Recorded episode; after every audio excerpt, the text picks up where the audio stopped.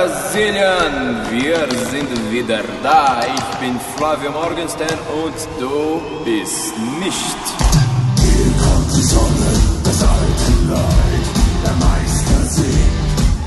Este, para quem não conhece, é o podcast do Senso em Comum. Neste podcast nós estamos certos. Se você discorda da gente, você está errado. Este podcast está tão certo que a gente tem coragem de abrir esse podcast falando alemão em pleno Brasil sem o menor problema.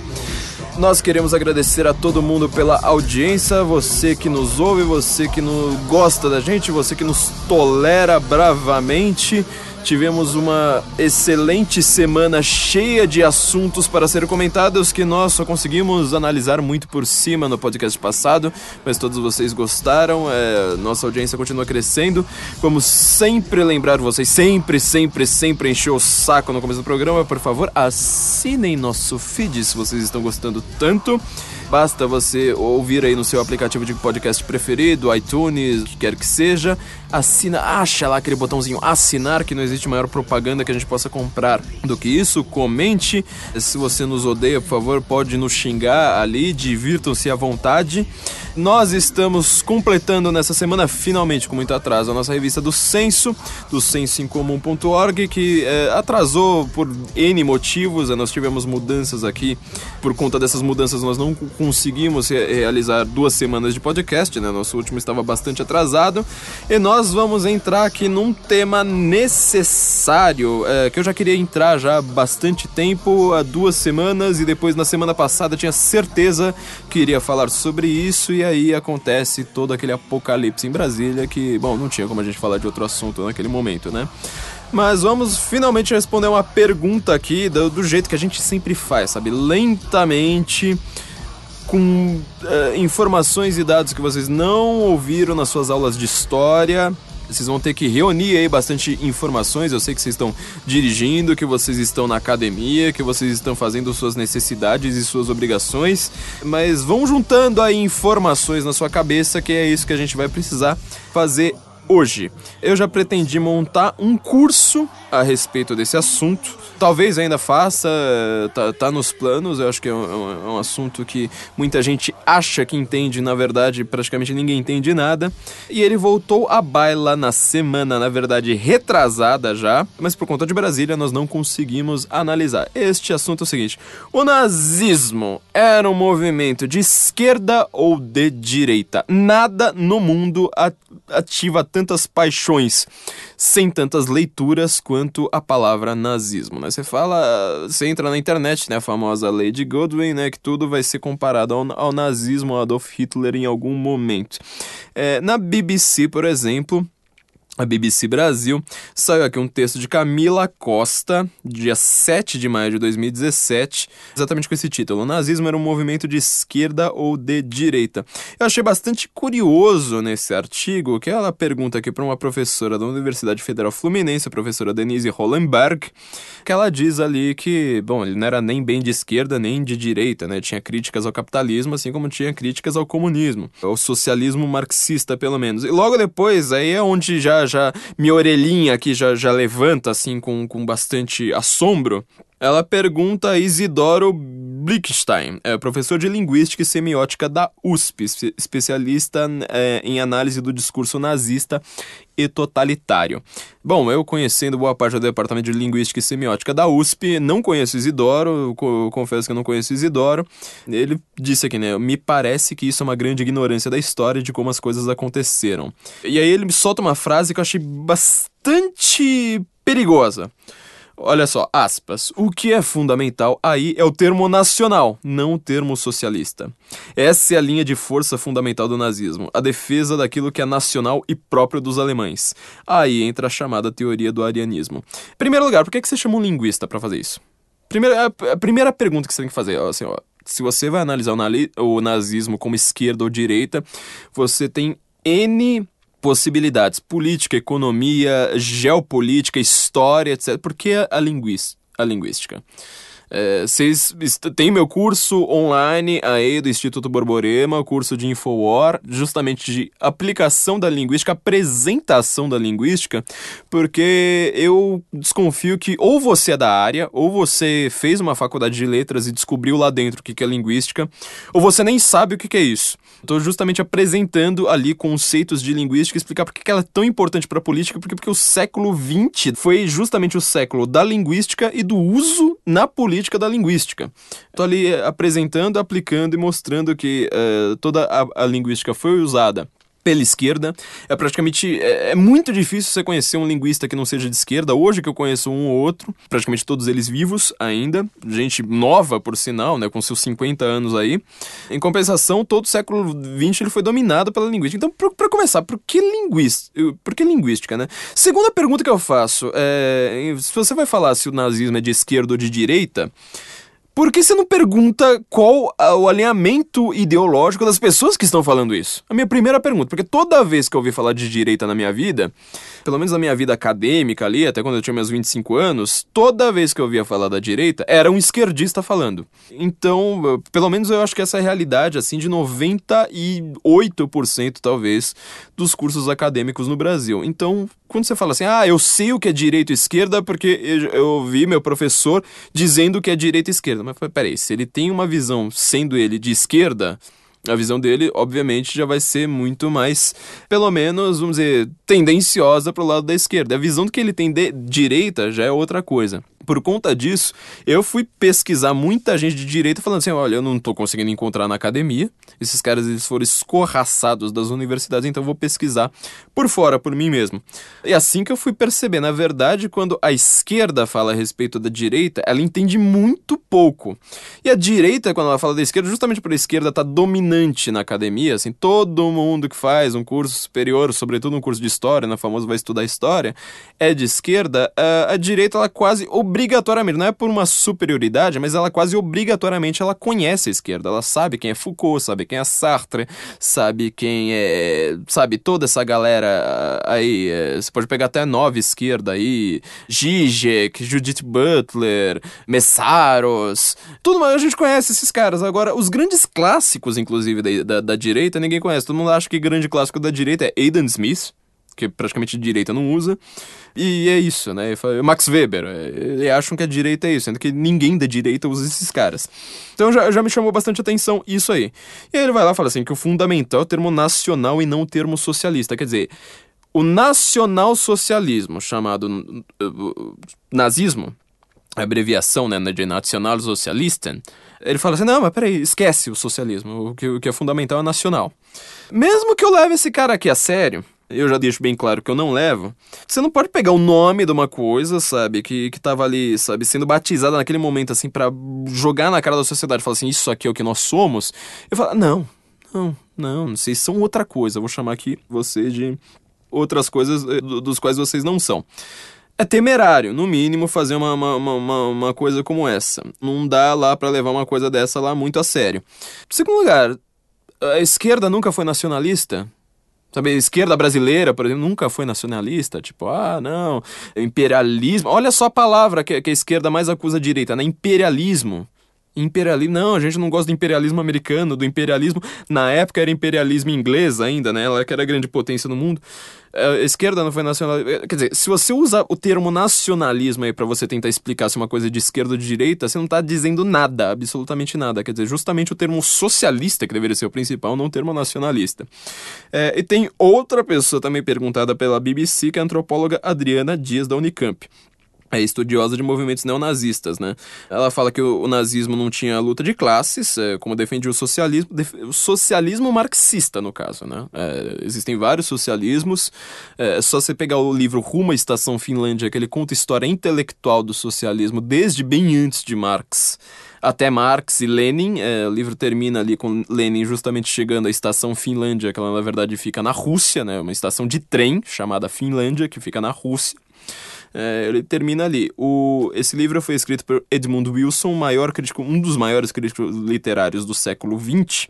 É, ele faz uma análise eh, intelectual do socialismo ali muito uh, impactante, talvez uma das mais importantes do mundo. Você não consegue nem definir se, se esse livro é de biografia, história, filosofia, ciência política. É um, filme, é um livro que mistura tudo isso junto. Um algumas coisas bastante in interessantes. E o Edmund Wilson, ele era trotskista quando ele escreveu esse livro, o Trotsky ainda estava vivo, e tem um pós-fácil dele, porque ele, depois ele virou um dos maiores conservadores americanos. Tem um pós-fácil em que ele vai lá, acho que é, inclusive a edição brasileira que eu tenho, a edição antiga da, da Companhia das Letras, não sei se essa moderna, a mais novinha que vocês vão ver, vai ter isso. Ele faz um pós-fácil justamente admitindo alguns erros que ele faz no livro, falando assim, ó, eu puxei a sardinha aqui pro Lenin loucamente, todo mundo sabe que ele mandou matar a família do Romanov, eu fingi fingir ali que, que ele não tinha envolvimento com essa, com essa coisa toda, é, então é bastante interessante. Então, todos eles ali estão lá falando da simbologia do, do, do, judeu como o grande capitalista e tal, não sei mais o que, mas falando assim, não, mas espera aí, não dá para chamar o, o nazismo de esquerda ou de direita tudo bem, não dá para chamar o, o, nazismo de esquerda ou de direita. Até olha só o que, que o Blickstein fala. Dizer apenas que Hitler era um político de direita é apequenar o nazismo. Foi mais do que direita ou esquerda. Foi uma doutrina arquitetada para defender uma raça, embora esse conceito seja discutível e pouco científico. Até ó, tô, tô até concordando aqui com, com uma frase do cara. Só que aí olha só como eles terminam. E, e aí é que, que, eu acho muito interessante. Eles falam todas essas coisas, como, como eu falei assim, ou é vago, certo? Ou tá meio, no mínimo ali, razoavelmente impreciso. E aí ele termina dizendo, ó, comparando o nazismo à União Soviética. Todos eles eram regimes totalitários. Mas o totalitarismo pode estar de qualquer lado. Você concorda com isso aí, meu, meu, meu, amigo ouvinte? Concorda? Então vamos continuando. Aspas. Hoje entendemos que é o totalitarismo de direita, como o nazismo e o fascismo, e o de esquerda, como o da União Soviética. Fecha aspas. Peraí. Você primeiro me diz, me, me, gasta, sabe, toda a sua saliva aqui para dizer que ele não é de esquerda ou de direita. Aí qual que é a sua conclusão que você consegue extrair das suas próprias. do, do que você mesmo tá dizendo? Ah, então existe o totalitarismo de direita que é o nazismo. Você não falou o tempo todo que ele não é de direita? Que ele é outra coisa? Que ele estava indo contra o capitalismo? Que ele achava no judeu a sua forma ali de. o seu grande inimigo? E aí você vai lá e conclui, portanto, o nazismo é de direita. Então você vê que é, a linguística ela tem um grande problema. Ela não é lógica, ela trabalha com a linguagem, com a língua, na verdade. Ela não é uma ciência da linguagem, ela é, é uma ciência da língua, não é uma filosofia da linguagem também. E no final das contas, o... ela não, não, não é medida pela lógica. A língua ela não é lógica. A gramática de uma língua ela não precisa ser lógica. Por isso que as línguas têm gramáticas tão diferentes umas das outras. E aqui você vê, né? O cara trabalha, trabalha, trabalha, para depois ele concluir uma coisa que não tá no, no que ele próprio pensa. E aí depois de alguns dias, né, já, já, já, já, tinha pensado, justamente porque eu quero montar um curso a respeito do que é o nazismo de fato. Depois de uns dias, a Raquel Sherazade, jornalista Raquel Sherazade, chega no Twitter com, comentando com um monte de gente que ficava lá discutindo com ela. E ela explicando, não, olha, eu sou uma pessoa de direita, o AS é PSDBista, ou seja, não defendo o, o AS, o PSDB é partido da social-democracia, social-democracia é uma coisa de esquerda. Então ela fala assim, o AS é PSDBista, partido da social-democracia, ou seja, um esquerdista. Você votou nele? E a discussão prosseguiu, ela vai lá, soltou uma frase que acabou entrando nos trending topics do Twitter. Ela foi lá, falou assim, olha, sim, uma vertente da esquerda como o próprio comunismo. Não à toa, Hitler fundou o PT da Alemanha. PT da Alemanha ficou nos trending topics, todo mundo lá falando: olha que absurdo, meu Deus do céu, olha o que, que essa Raquel Sherazade fez. E o jornalista Marcelo Rubens Paiva, de quem eu já escrevi bastante por anos e anos a fio, porque sempre que eu, que eu não tenho muita inspiração eu pego um texto dele e é só, só me divertir.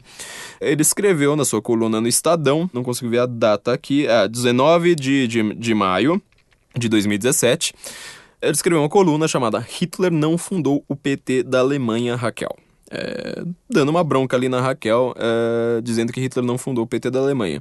Olha, olha só o que ele diz, né? Ele fala assim que ele, em debates acalorados nas redes sociais, algumas vezes apare aparecem pérolas como os nazistas eram de esquerda. Não li tal aberração política uma nem duas, mas centenas de vezes. Quer dizer, ele não está exatamente argumentando, ele simplesmente ele declarou que isso aqui é uma aberração política, certo? E disse que é uma pérola. Ele não falou isso aqui. Isso aqui é uma, uma, uma frase que eu preciso pensar alguns segundos, extrair ali é, em um segundo alguma informação. Ele só fala, é uma pérola, ou seja, tipo, ah, li, não gostei, pronto. E aí ele, ele tenta uh, argumentar dizendo o seguinte: tudo porque uma jovem e inexperiente militância de uma nova e jovem direita brasileira descobriu que nazismo vem de nacionalsocialismo. Bom, na verdade eu sempre soube disso, acho que quase todo mundo sempre soube disso. Uh, acho que talvez quem tenha descoberto isso nessa semana talvez tenha sido Marcelo Rubens Paiva. E ele tá lá medindo todo mundo com a sua própria eh, régua. E ele vai lá falando que é uma besteira porque o nazismo combateu a esquerda. Depois eu vou analisar no final, no final desse episódio o seu texto de fato. Vamos, vamos agora remontar, fazer essa análise histórica que a gente sempre faz aqui, uma análise mais filosófica, mais profunda. Em vez de a gente analisar um partido, a política, a ideologia, uh, qualquer evento isolado pelo seu exterior, eu quero justamente, como a gente sempre faz aqui, analisar o que é que está por trás da política, o que é que vem ali é, bem por trás. É, eu acho que, na verdade, assim, todos os temas políticos, religiosos, filosóficos é, que, que, que, estão em debate no mundo, é, eles envolvem questões que as pessoas não estão preparadas para discutir. As pessoas, as, as, pessoas pegam a casca, sabe? Ela pega a notícia de jornal, ou então ela pega um tweet, sabe? Um, um resumo ali, muitas vezes exagerado, porque nosso pensamento não cabe em 140 caracteres é, e faz uma super análise querendo dar uma aula para alguém, certo?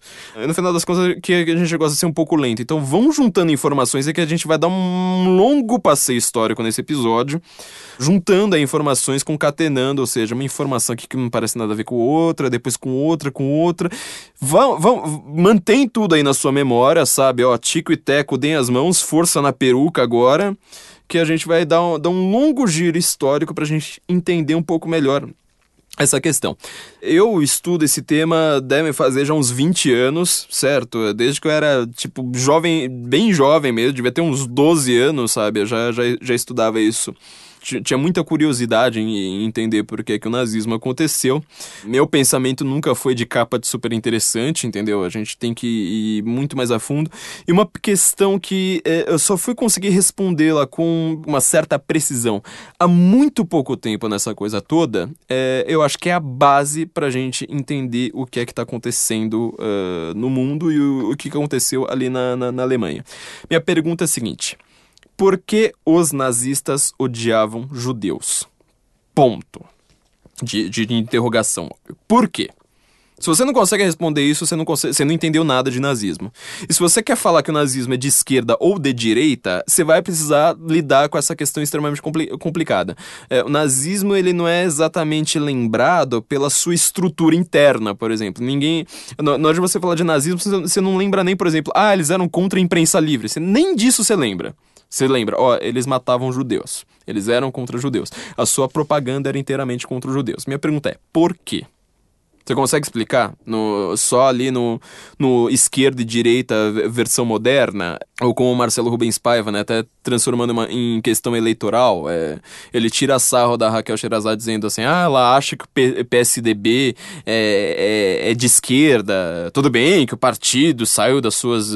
É, ele fala, né? O PT e o PSDB eles traíram as suas origens. Vem, vem com aquele. Sabe, um papinho bem clichê, entendeu? Só que eu quero uh, justamente ir por, por trás dali.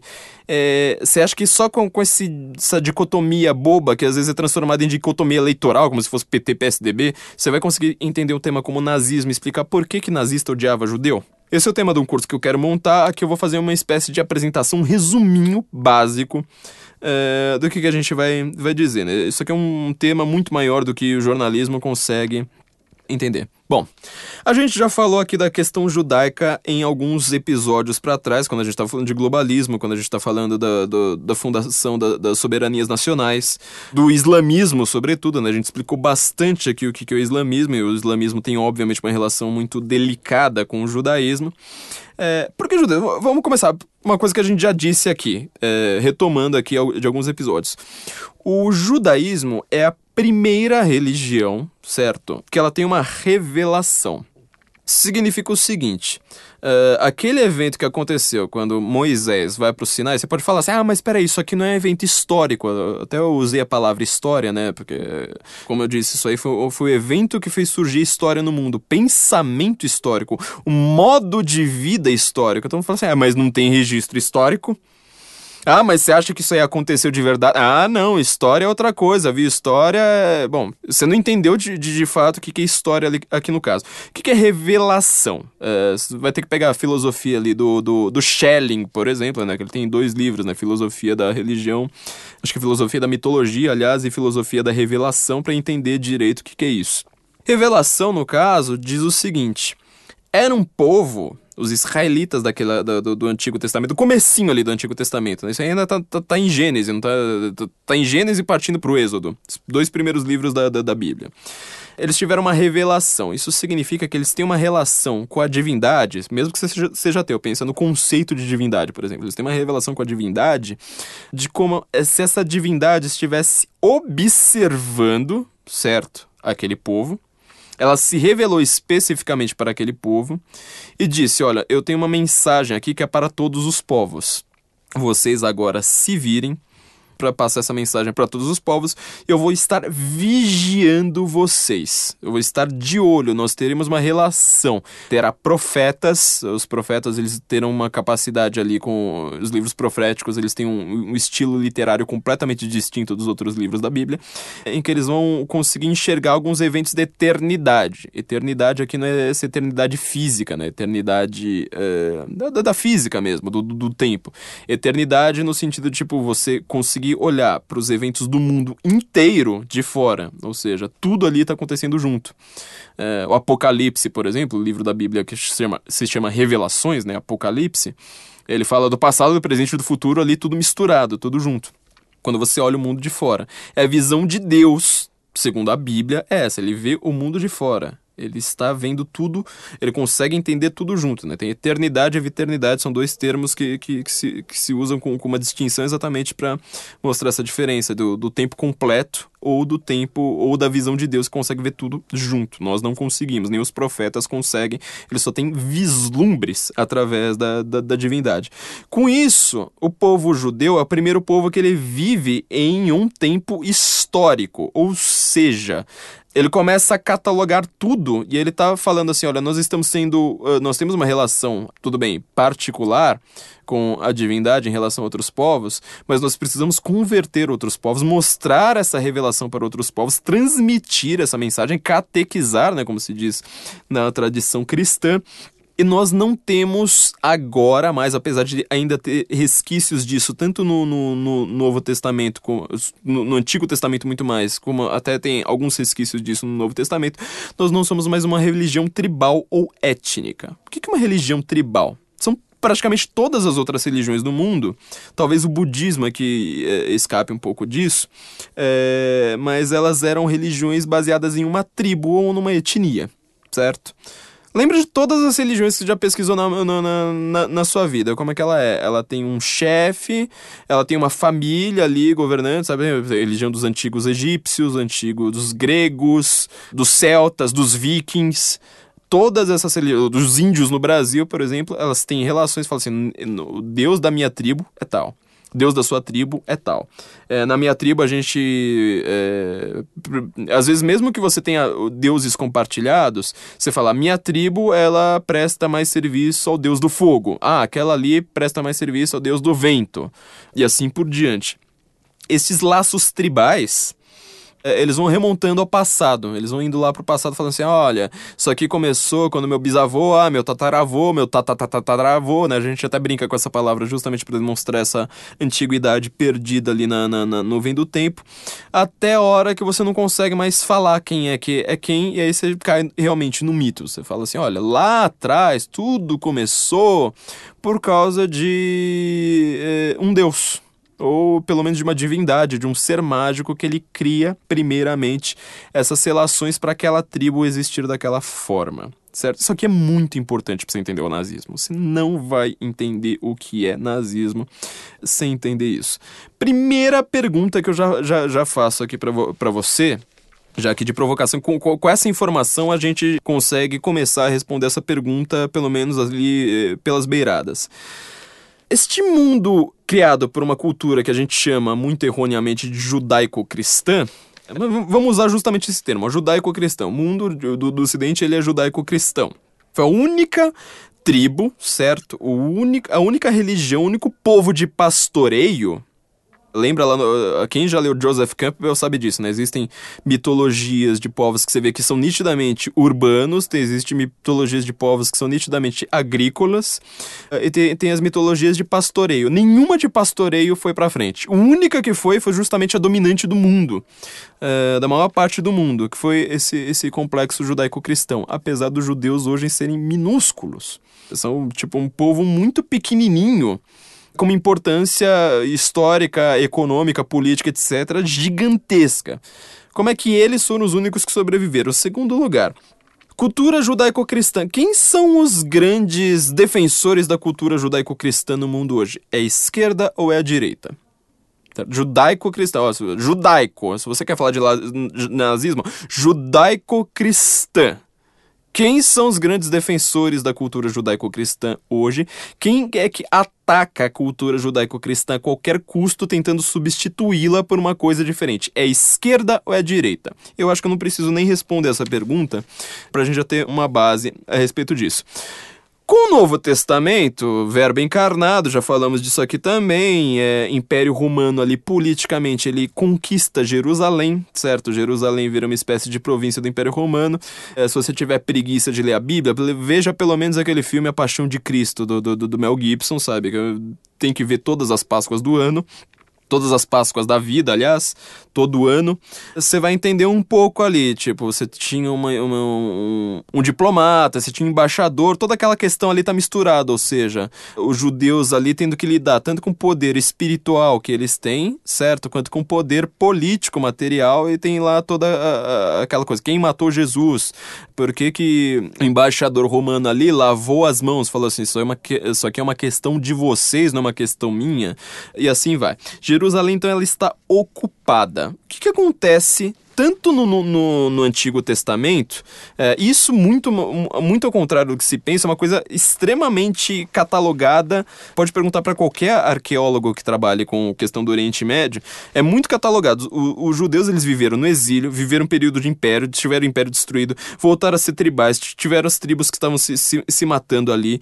É, é, a Bíblia, o, o, o Antigo Testamento os livros mais históricos do Antigo Testamento, eles todos estão contando essa história, ou seja, não é porque eles são povo, vamos dizer, escolhidos, que significa que eles sejam um povo perfeito. Muito pelo contrário, eles são povos, o povo escolhido para passar a mensagem da revelação. Só. É, no final das contas, eles são dos povos que mais se ferram no mundo até hoje, justamente por conta disso. E eles têm exílio na Babilônia, no Antigo Testamento. Eles têm exílio depois. É, o, o templo deles é destruído por todas as forças de tudo quanto é lado. Eles estão fugindo do Egito.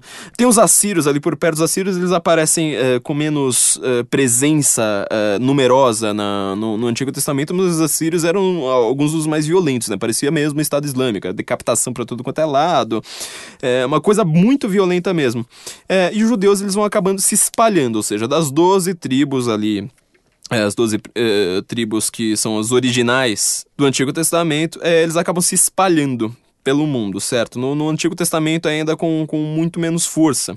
Eles ainda estão muito mais concentrados, obviamente, nos reinos ali de Judá e Israel. Mas eles acabam se espalhando pelo mundo.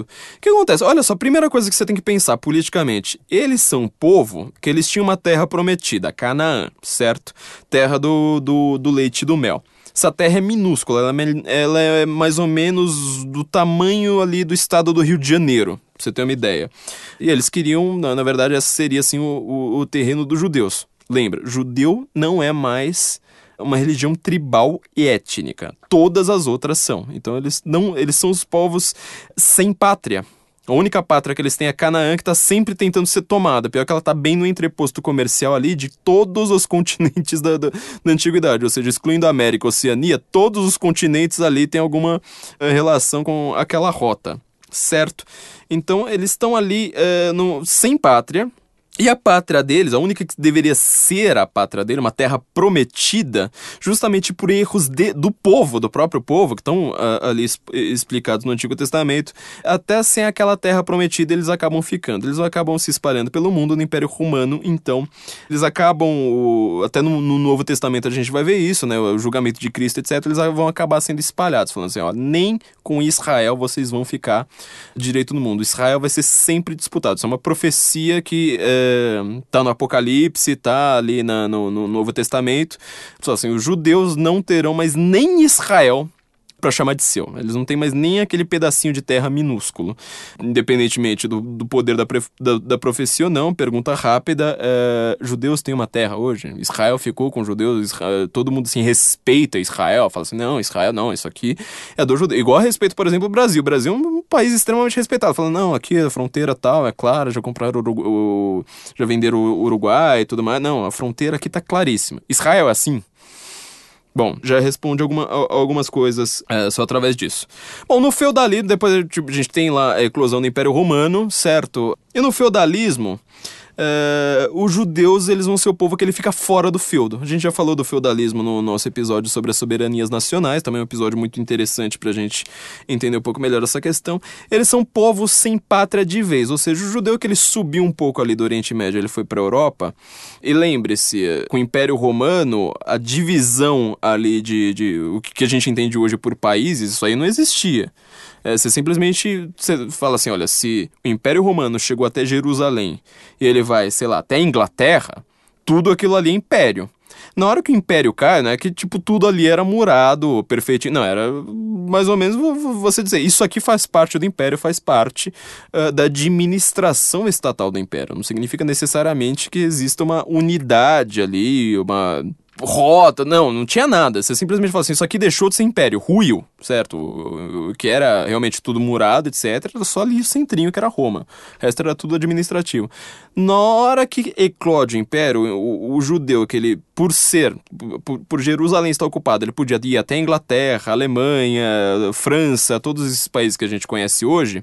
Na hora que acabou a administração imperial, ele está sem pátria, porque tudo aquilo ou é cristianizado, certo? Vira, vira ali tudo com, com, com uma certa uh, unidade, ou vira pagão. Vira não, né? Aquilo ali continua sendo pagão. O que vai acontecer com os celtas, que acontece com os vikings, né? O Império Romano não chegou no norte da Europa. Essas religiões que são pagãs, elas são étnicas, certo? Elas já têm uma estrutura ali tribal uh, ou de clã já antiga, muito antiga. A novidade seria o império. O império eclodiu, vira feudalismo. Você vai começar a criar estrutura feudal ali muito lentamente. Mas e o judeu? O judeu, você pode reparar, ele nunca foi dono de feudo. O judeu ele fica fora do feudo. Na hora que você começa a murar aquelas cidades, porque com as invasões bárbaras, tudo aquilo ali vira extremamente violento, é, o judeu ele tá de fora o judeu, como povo sem pátria, pouca gente conhece a história do, do, do, do povo judeu, né? Eu mesmo não, não, não conheço quase nada. É, você só consegue perceber que ele está à margem da sociedade medieval. À margem, ou seja, sociedade medieval ela se reestrutura por aquele esquema que a gente aprendeu lá, lá pra, pra gente fazer vestibular, né? Do oratório, laboratório belatório. Ou seja, você tem um nobre que vai pra guerra, nobre ao, contar, ao contrário do que se pensa, não era um cara podre de rico necessariamente, é um cara tudo sem dente, é, cheirando igual mendigo. E ele ia pra guerra. É que ele acaba, tem, justamente por, por ir pra guerra, por matar o inimigo, por proteger a sua cidade, na hora que ele volta da guerra, a sociedade fala assim: olha, você precisa ter um título de nobreza aqui para você também ser protegido. A gente não quer que você morra de doença ou que você gaste tua, sua força trabalhando lá caçando. Caçando javali eles caçavam, né? Porque era justamente como eles treinavam pra guerra. Mas é, sei lá, carpindo. Você vai gastar sua força com outra coisa, então a, a, a, nobreza, certo, ascende dessa forma. Ela continua sendo pobre. Geralmente, a maior parte da nobreza europeia é bastante pobre. Eles usavam uma única faca, por exemplo, para matar seu inimigo e cortar sua comida, e sem limpar. É, era para mostrar que os caras tinham esse poder de, no, de, de nobreza mesmo.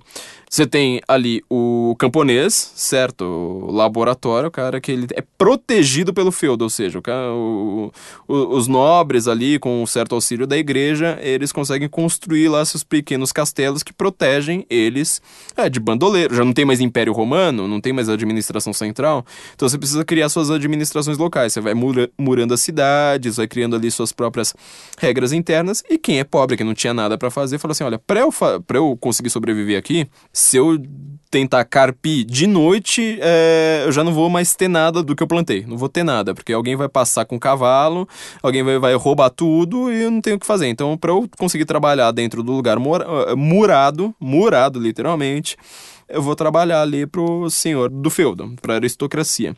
E você tem o oratório, né, que é a força da igreja católica ali crescendo, certo?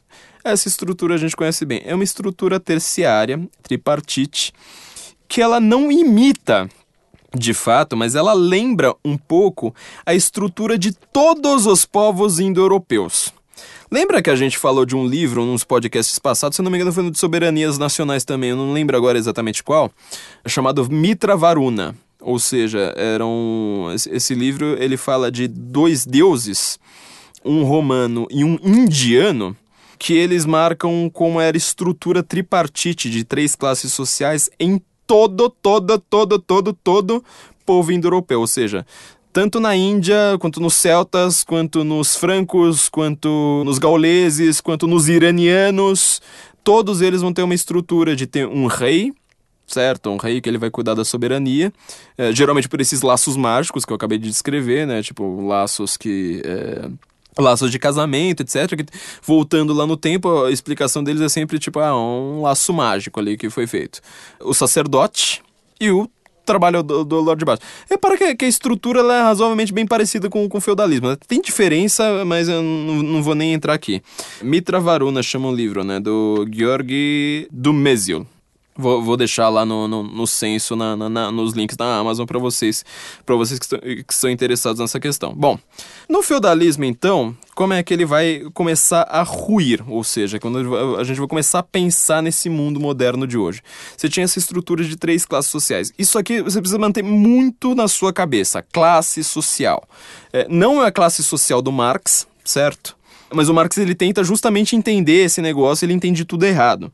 Você teve também o Sacro Império Romano Germânico ali, né? É, uma tentativa ali de ser o segundo Reich, o primeiro Reich como Império Romano, segundo Reich como Sacro Império Romano, Romano Germânico, é, já ali no, no, no final da Idade Média, ali no, é, quase partindo para o Renascimento. Mas o que, que faz o feudalismo de fato ruir? Essa estrutura que durou mil anos, na Idade Média foi exatamente, foram exatamente mil anos. Ascensão da burguesia. O que, que é burguesia? Eu sempre me fiz essa pergunta, né? Quando fala assim, ah, burguesia, burguesia.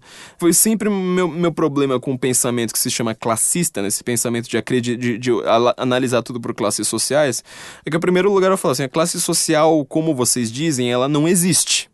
Ela não é clara, ela não tem uma- classe. eh, lembra lá da taxonomia, né? É, fila cansa faz a gente cansar, né? Filo, classe, ordem, família e classe. Tipo, a classe, ela na verdade ela deve- deveria ser bastante estanque. Só que você vê, né, no mundo moderno, se você ganha um aumento, etc., já troca de classe social pelo IBGE. Então, essa classe social deles não existe, essa classe social moderna. No feudalismo, você pode dizer que existe. Você pode dizer assim, o, o- o trabalhador ali do campo, ele vai ser trabalhador do campo, mesmo se ele for o melhor trabalhador do campo ali, ele não vai ser um aristocrata. O aristocrata, ele é necessariamente o cara que vai pra guerra. Você vai repa- reparar, na guerra moderna até hoje, é, vai todo mundo junto. É, não, não, não não tem lá hum, é, essa distinção completa, né? É, Você manda o. Aliás, justamente quem mais vai pra guerra é justamente o pobre, ou seja, o contrário. O cara que é rico, ele não vai muito pra guerra. né? Ele só vai pra guerra se ele for realmente de altíssima patente. Então você repara como é que isso aí foi. foi na, na- naquela época era tudo estanque, ou seja, só aristocrata vai pra guerra, camponês ele não vai pra guerra, padre não vai pra guerra, ne- ne- é tudo catalogado ali, tudo, tudo fechadinho. Só que tinha uma classe que ela ficava de fora certo? Classe que ela ficava de fora do feudo. Ela ficava ali nas rotas comerciais, ela não ia muito ali para as partes perigosas que não tinham. é, não tinham uma rota declarada de comércio, né? Era muito fácil você ser assaltado por ali. Elas começam a criar o sistema de urbanização, ou seja, um burgo. O que é um burgo? O burgo é uma, uma rota comercial, uma, uma grande feira comercial, geralmente, algumas delas temporárias, mas algumas foram uh, ficando uh, estanques, e onde você vai criando sua cidade. A ideia de urbanização. O feudo ele é necessariamente rural feudo ele não coincide com as grandes cidades do mundo hoje. Tipo, Londres, por exemplo, não era um feudo. Londres era uma cidade, era um burgo. Uma rota comercial ali por onde todo mundo passava. É, se não me engano, na Inglaterra tinha sete principais feudos, né? Não, não lembro agora de cabeça.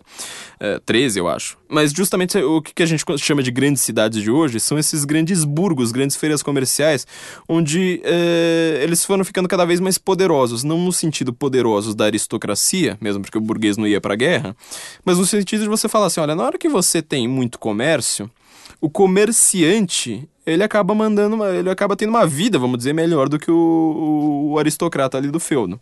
E no final das contas, aquele povo que antes era um povo de pastoreio lá atrás no Antigo Testamento, antes era um povo uh, à, à, margem da sociedade, quem começa a ascender? Justamente quem entende de comércio. Ou seja, um povo que ele no Antigo Testamento ele é o povo do comércio, ele vira o povo. Ele é um povo de pastoreio, ele vira o povo do comércio. Ele que aproveita, por exemplo, uma rota comercial que até hoje é extrema rota, o começo ali de uma rota comercial, por exemplo, que é a Suíça, fala assim: não, vamos criar um sistema bancário para você ir para a guerra, para você ir para outros lugares, se você é, um, por exemplo, um cruzado, tá indo para a guerra ali, tá indo reconquistar Jerusalém, você deixa suas riquezas aqui cuidadas pela gente, você não precisa deixar na sua casa que não vai ter ninguém para cuidar. Nós cuidamos da sua riqueza, você vai para a guerra. Se você voltar, beleza, você pega e vai, vai embora. Às vezes, se você não volta, é, a gente consegue acender dessa forma. Você entende que a ideia de seguro, a ideia de comércio, a ideia de juro e a ideia de sistema bancário estavam muito atrelados até no dia de hoje a um povo específico, o povo que ficou sem pátria no feudalismo.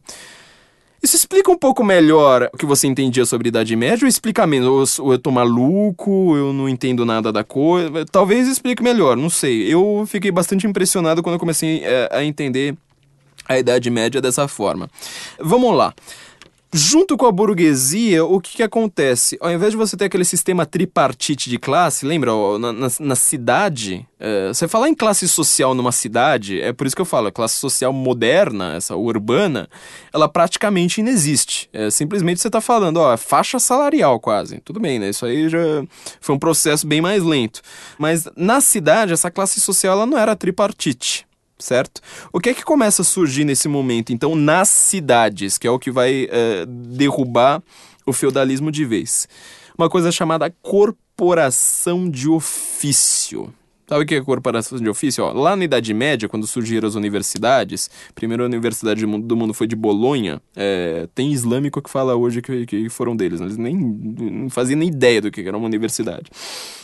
É, mas lá em Bolonha, e depois vai se espalhando rapidamente pela Europa, você vai ter função de, de alguns conhecimentos extremamente elevados, ali com a escolástica, né? Primeiro com a patrística, depois com, com, com na, na, época das universidades já com a escolástica, falando, ó, vamos aprender direito, teologia e medicina. Eram os únicos três cursos que existiam.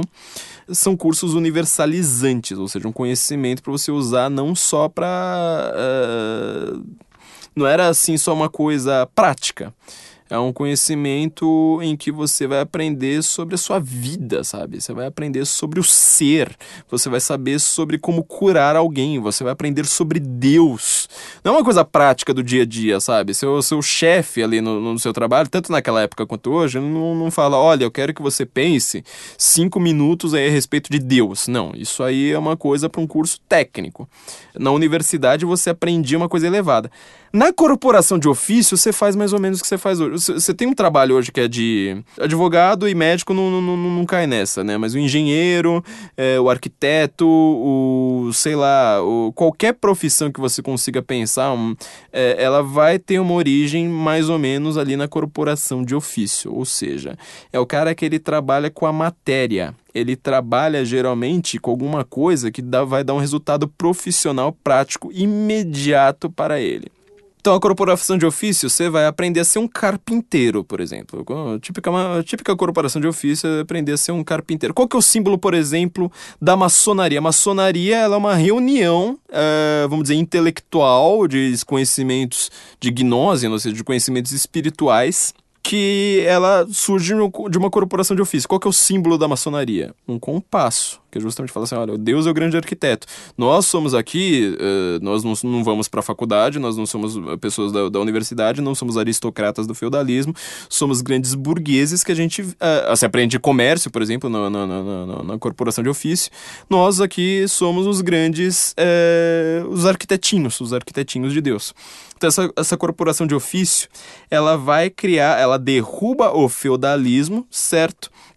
Elas vão ajudar a, a derrubar o feudalismo com o ensino de um conhecimento prático das grandes cidades, conhecimentos geralmente mais urbanos, né? Você vai aprender a ser sapateiro, a ser padeiro, todas essas profissões que a gente hoje considera baixas, né? Foram elas que falaram assim, olha, o, no, o camponês, se ele preferisse um camponês ou aprender um ofício numa corporação de ofício, eles começam, quando eles conhecem, quando eles têm essa oportunidade, eles vão acabar indo para as corporações de ofício, é quando o feudalismo começa a, se, a ser derrubado, começam a criar as, prim as primeiras repúblicas italianas, república no, no, sentido que eu sempre uso, né? As repúblicas italianas ali, é, em Pádua, por exemplo, é, na Itália e tudo mais. E aí, eles também, justamente por estarem um pouco mais apartados da igreja, surge uma outra coisa muito importante para a gente entender isso uh, entender a questão do nazismo, surge também as ordens herméticas, ou seja, eles querem ter um conhecimento, como a maçonaria, por exemplo. Lembra, né? Eles não, não, não, naquela época, sobretudo, não tinha esse negócio de ciência, esse, esse conhecimento completamente dividido, né? Isso aqui é ciência, isso aqui é só pro cientista, isso aqui é só pro, pro engenheiro pensar, isso aqui é só pro médico pensar. Não, naquela época lá tava tudo misturado. É, só se lembrar que todo renascentista ele era tudo ao mesmo tempo. E o pensamento religioso deles era um pensamento também muito baseado nessas ordens. O que, que começa a surgir na, naquele momento? Uma coisa chamada cabala hermética. Os judeus eles têm a sua cabala. Cabala é uma espécie de conhecimento. Os judeus, a Cabala surge também ali na, mais ou menos na Idade Média, né? Os judeus, que era o povo sem pátria, que estavam ali, sabe, é, à margem ali dessas corporações de ofício, geralmente trabalhando muito mais com comércio do que sendo sapateiros, etc. Mas como povo sem pátria, eles acabavam fazendo de tudo também, né? Mas eles eram apartados do restante da sociedade. Os judeus tinham seu conhecimento espiritual, que era a Cabala uh, judaica. Quem, quem não conhece a Cabala, digita aí rapidinho no Google, vocês vão ver que elas têm uma árvore de conhecimento. É certo que ele fala assim: olha, Deus vai lá, surge primeiro conhecimento, sabe, só da, da, da, da do pensamento mesmo de Deus, de como é, é quase um plano platônico ali, só das formas perfeitas. Depois ele vai indo para baixo, vai para glória, vai para o esplendor, vai descendo ali. Eles têm até um, um desenho, né, que eles fazem de árvore da vida. Né? Eu já vi que muitos dos cabalistas judai, uh, judaicos verdadeiros eles rejeitam um pouco essa ideia da representação gráfica, mas ela existe. Ao mesmo tempo, a cabala hermética, que é inimiga mortal da cabala judaica. Eu tô começando, você está começando a entender onde que eu quero chegar, né? Apesar de toda essa volta que dá a impressão que não tem nada a ver com, com o tema em questão, cabala hermética é inimiga mortal dessa cabala judaica. Ela rejeita o conhecimento espiritual judaico e ela faz uma, uma, uma versão dessa árvore da vida baseada em mitos dessas religiões que não são religiões reveladas, são as religiões étnicas, né? Por exemplo, com os vikings. Os vikings, por exemplo, eles tinham no, no, no, no pensamento viking de fato, é, ele tinha uma coisa chamada árvore da vida. Olha só como é, uma coisa comum. Árvore da vida é uma coisa comum a, a, a, várias religiões. A árvore da vida dos vikings é chamada Yggdrasil, que era um freixo, não confundir com Marcelo Freixo, era um, uma árvore gigantesca, a maior árvore da Europa, gigantesca mesmo, e que cada um dos seus galhos tinha um dos nove mundos dos vikings, ou seja, quando você é viking, você pode morrer em batalha, e você vai para Valhalla, quando você morre, é, você tem o mundo dos elfos, tem o mundo dos gigantes, tem o mundo do fogo, tem o inferno deles, que é Helheim, é de onde vem a palavra inglesa Hell, né, lá de Hel, a, a deusa da morte, que o nome dela significa tanto whole quanto whole, né? Ou seja, tanto cheio quanto buraco, quanto vazio. Enfim, era uma árvore ali gigantesca. E aí você repara, né? Ela tem a mesma estrutura da, da, da árvore da cabala. Você reparou? A Cabala tem um plano superior e nove planos. Uh, olha lá, lá, no Google, pode pesquisar uma Cabala no Google. Ela tem um plano superior e nove planos ali entrecruzados inferiores. Só que é são planos espirituais, são planos da revelação de uma divindade única. Já na Cabala hermética, que tenta imitar esse sistema, dos planos ali da, da, das outras do Edda nórdico, né, os poemas ali dos vikings, elas são planos também espirituais, certo? Só que elas são planos étnicos, são planos ali de do que, que você pode fazer através do seu ofício, ou seja, se você morre na guerra, se você é um cara da guerra, você morre de, um, de uma certa forma, se você é um camponês, você vai morrer de outra forma, se você é o sacerdote, você morre de outra forma. Você reparou então que a, a, a disputa que existe entre cabala judaica e hermética não é simplesmente falar assim: olha, meu, meu, meu desenho aqui é mais bonitinho do que o seu. Não, é um desenho de estrutura da sociedade. Dá a impressão que é uma, uma, simplesmente uma disputa espiritual que você fala assim, oh, eu sou ateu, não tem nada a ver com isso aí. Você está falando de como a sociedade ela é feita, de como toda a estrutura da sociedade ela é determinada. Ou seja, se você acha que a, que a briga entre capitalismo e socialismo é uma briga entre dois modelos de sociedade, você não faz ideia do que é uma briga entre uh, corporações de ofício, que nenhuma das duas está ligada à Igreja Católica, ao feudalismo ali que está em decadência. Os dois os dois planos ali de corporações herméticas brigando ali por cada um por sua estrutura é, da sociedade. Só para você ter uma dica da, da, da importância disso para o tema relevante de hoje, quando você desenha em runas, né? Runas é aquele sistema de escrita do, dos vikings, né? Como eles escrevi, escreviam aquilo ali em pedras, todas elas são retinhas, né? Todas as runas são retas. Nenhuma delas é, é horizontal, elas são sempre meio verticais. E eles faziam pedrinhas com esse sistema, né? Futhark que é o, o, o, sistema de escrita deles. E aí tinha lá todo o envolvimento espiritual de cada uma daquelas letras, né? Então você colocava aquelas pedrinhas no saco, cada letra significava uma coisa. Ah, isso aqui vai trazer boa sorte, isso aqui é infortúnio, não sei mais o que. São, se eu não me engano, 22 letras, que são o mesmo número do número de letras do, do, do alfabeto hebraico, sério, Aleph, Beto, na verdade, hebraico. Cada uma, tanto no, no, no alfabeto hebraico para a cabala judaica, quanto da, na, na, nas runas para a cabala hermética, Cada uma delas tem este seu poder. E aí, o desenho que você quiser, eh, que você faz com, com as pedrinhas, assim, você, põe uma pedrinha no chão. É, aí você põe outra pedrinha em outro lugar, aí você vai desenhando assim os cisquinhos que, que fazem de uma pedra a outra. Quando você quiser representar essa árvore da vida da cabala hermética, ou seja, Yggdrasil nórdica, quando você quiser desenhá-la com essas runas, você vai colocar uma pedrinha em cada canto e vai desenhar exatamente uma suástica. Aí você fala, isso aqui é a árvore da vida. É o martelo de Thor, a força suprema, é a suástica desenhada. Ou seja, imagina cada dobra ali, cada ângulo da suástica é uma pedrinha que você faz. Então, é, pra vocês verem a importância disso é, para o nosso tema de hoje. Boa parte dessas corporações de ofício, então, elas têm uma importância para o mundo uh, gigantesca. Vai ser daí que vai surgir a maçonaria, vai ser daí que vão surgir os Rosa Cruzes, sabe? Toda... eram pessoas, geralmente, naquela época, uh, de novo, urbanização definitivamente está afastada da igreja, até hoje. Isso aí não, não, não, mudou em nada, né? Só em Roma que isso aí tem, tem alguma diferença. Pelo menos da igreja católica, né? né? Dizendo especificamente da igreja católica, a igreja católica, até o, o Papa Bento XVI no, no, no, dos seus livros ele diz, né, o futuro do cristianismo, entendido como igreja católica, ele é da pequena comunidade, ele é pequeno, ele não consegue prosperar muito no, numa grande cidade urbana.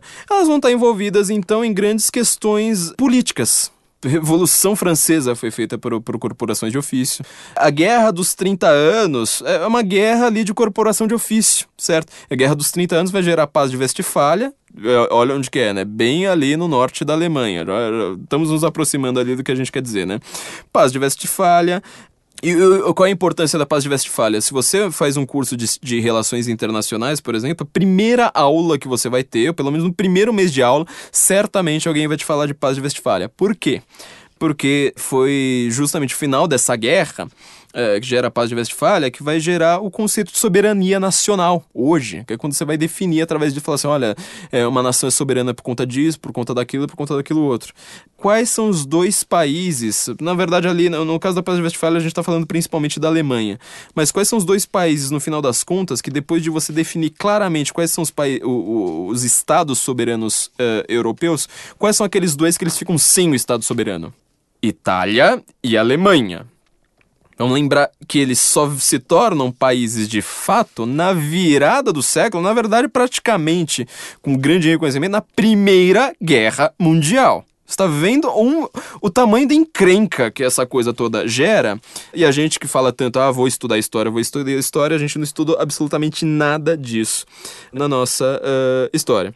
Bom, já chegando aqui no iluminismo, já para tornar a história curta, iluminismo ele vai começar a ter as ideias de democracia, ideia de liberalismo ali também entendido de uma maneira... Liberalismo foi um termo que desde o começo ele nunca teve uma, uma, uma aplicação clara, né? Tem gente por exemplo, diz que dentro da Revolução Francesa tinha alguns revolucionários dizendo que ela era uma revolução liberal.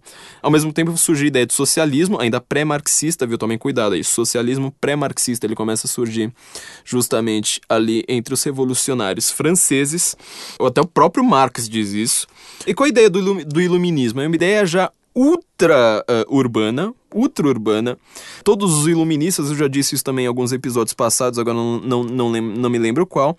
Eles eram pessoas geralmente caipiras de algumas cidades muito pequenas que eles vão para Paris e vão para Lyon é, e ficam encantados com aquilo e falam assim: olha, isso, a gente precisa urbanizar o mundo, criar ciência, acabar de vez com essa igreja católica que ainda tem resquícios aqui nessa França.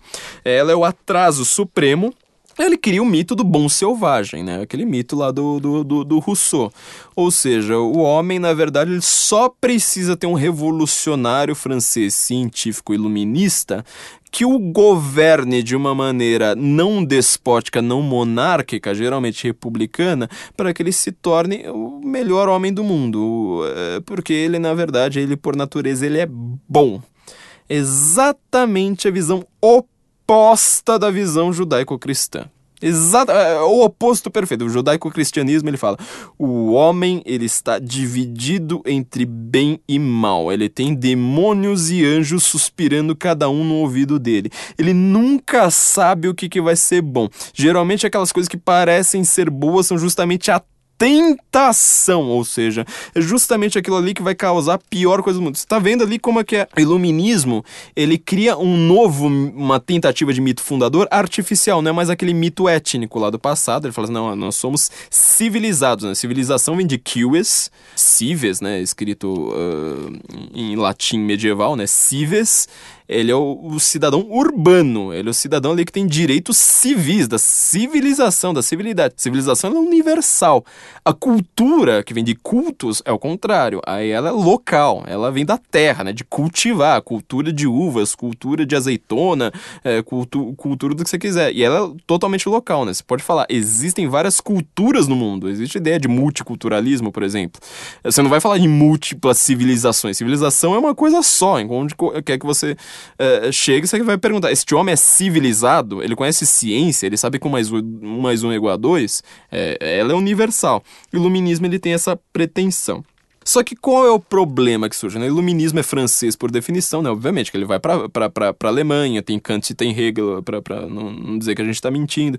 Tem iluminismo uh, inglês, que ele é bem diferente do iluminismo francês, mas ele é uma ideia que ele acaba não dando muito certo justamente por conta da Revolução Francesa, que vira aquele morticínio, né? Todo mundo decapitando, todo mundo falando assim, ó, você não é científico o suficiente, você não é... Você é uma pessoa ultrapassada, você é, ainda faz sinal da cruz na hora que você passa na frente de uma igreja, então a gente precisa é, decapitar seu pescoço pescoço. E o que, que qual o movimento ali que vai ser oposto, que vai surgir mais ou menos um século depois, ele surge na Alemanha. É um movimento exatamente contrário, que é o romantismo.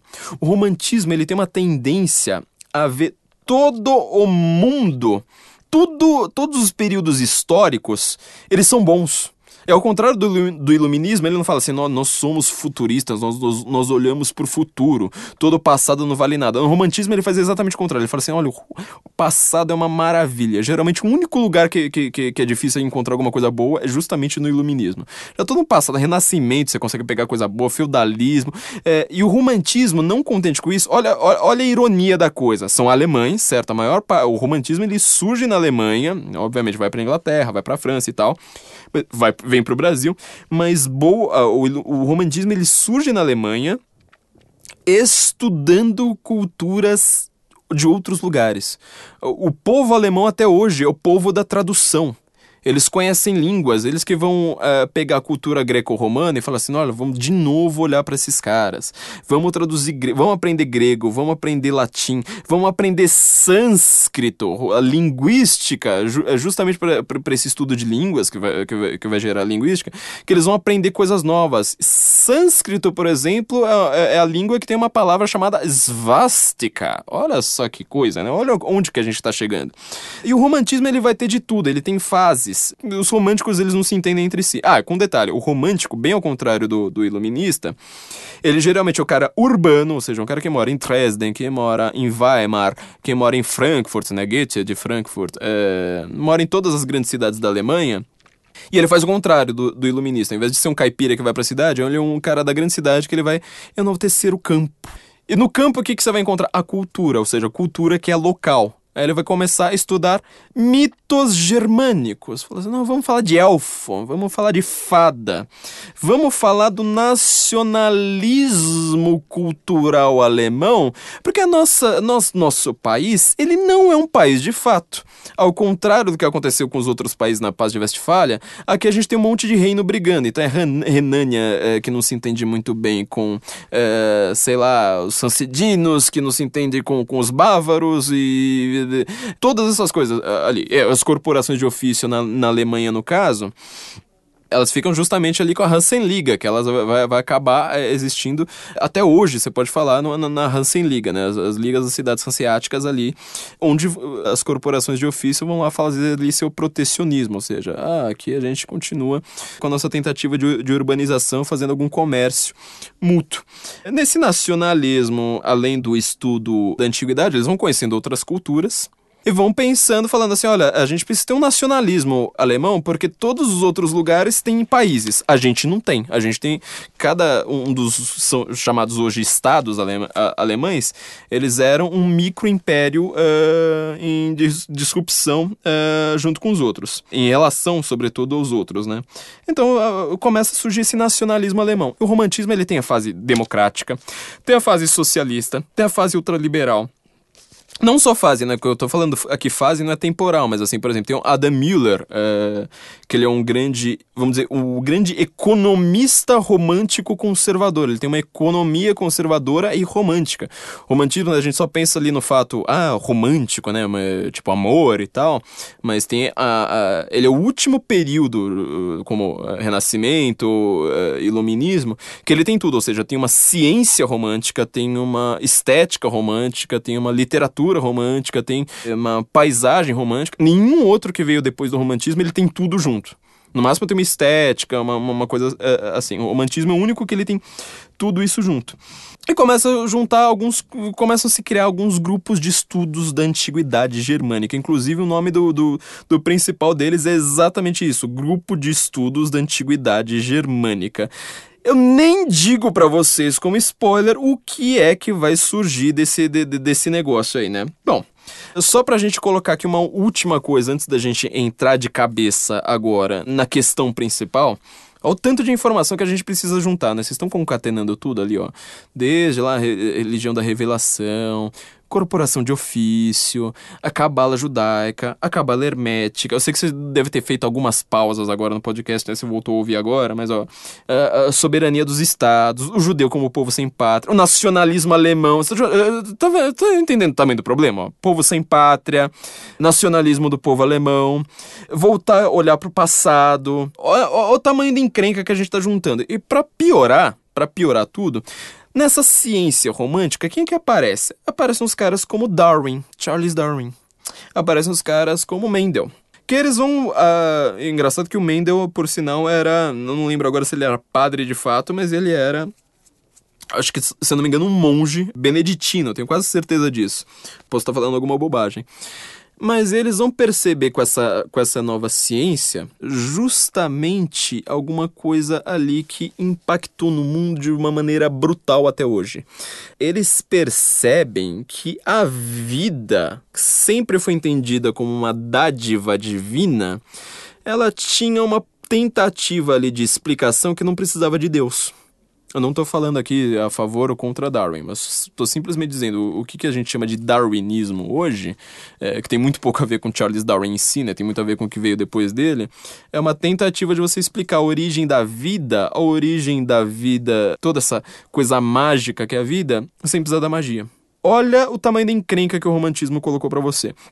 Então, se todas aquelas religiões étnicas, ou pelo menos um pensamento étnico que sobrevivia até mesmo quando as pessoas se convertiam ao cristianismo, todo ele ele tinha sido meio abolido com a ideia de você falar assim, não, mas peraí, a vida veio de Deus. Só que aparece o Darwin e fala assim, não, mas peraí, apesar de eu ser uma pessoa cristã, eu tô agora começando a ficar em dúvidas, porque eu vi que a vida, na verdade, ela pode ter vindo não de Deus. Qual que é a grande encrenca específica? E, obviamente, racismo já é uma coisa muito comum ali, né? Sempre foi, não precisou... eh, O nazismo, obviamente, exagerou isso, isso demais, mas eh, você sempre teve a visão ali do, do civilizado contra o selvagem. Essa, essa, essa visão, ela vem sobretudo de quem?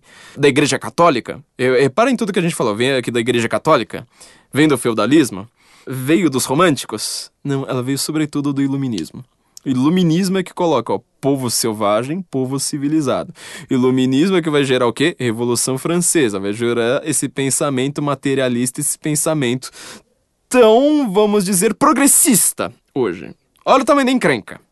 É, bem ao contrário do que a gente está acostumado. Falando, ah, eu sou, sou progressista, né? Não, eu sou uma pessoa aqui que é a favor das minorias. É, Hum, é, tem alguns problemas aí no que você está pensando.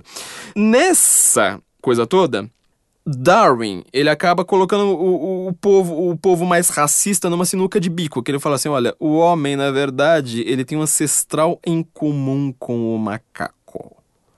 Não é que ele veio do macaco, ele tem um ancestral em comum com o macaco, ou seja, na mesma parte do tronco vem dois galhos, que de um, de um galho vai ser o macaco, do outro galho vai ser o homem. Não contente com isso, o homem original é negro. Ele veio da África, portanto, todo alemão loiro de olhos azuis é afrodescendente. Na verdade, não é exatamente o que Darwin fala, mas é que o darwinismo vai acabar propondo. Olha o tamanho da encrenca. Darwin, na verdade, ele é extremamente criticado até hoje por alguns setores. E todo mundo vai falar assim: ah, é porque eles acreditam que a vida, na verdade, é tudo divina, não sei mais o quê. Mas ninguém entende a, a crítica a Darwin. Eu mesmo já defendi muito Darwin sem entender a crítica a Darwin. O problema é o seguinte: no livro A Evolução das Espécies, Darwin ele propõe uma teoria extremamente racista. Ou seja, o homem que é superior aos outros, no final das contas, é justamente o homem branco. Olha, ó, você tá vendo o tamanho da encrenca que, que, que esse negócio todo tá, tá, tá juntando? Imagina, estamos no romantismo ainda, viu? A gente ainda não chegou no século XX. Estamos no romantismo. Tem movimentos democráticos românticos, movimentos conservadores românticos, tem movimentos monarquistas românticos. é, tem a, uni- a tentativa de unificação da Alemanha, que agora vai finalmente atingir seu auge ali com Otto von Bismarck, por sinal, o, o maior ídolo de Adolf Hitler que ela ainda não era unificada, né? Foi ele que, que uniu a Alemanha. Como ele une a Alemanha? Com uma coisa chamada Kulturkampf, que é justamente uma guerra contra a Igreja Católica. Falando, vocês são feudalistas, vocês que pensam em feudo. A gente tá querendo unificar esse negócio inteiro, não pode mais ser feudalista. Tem que destruir qualquer resquício de Igreja Católica no mundo hoje, na Alemanha, sobretudo. O que, que resta aos alemães então fazer? Falar, peraí, é, nós não temos país. Nós somos pobres. A Alemanha, até princípios de, de, de Segunda Guerra Mundial, era um país 80% agrícola. 80%. Nós não temos grandes cidades.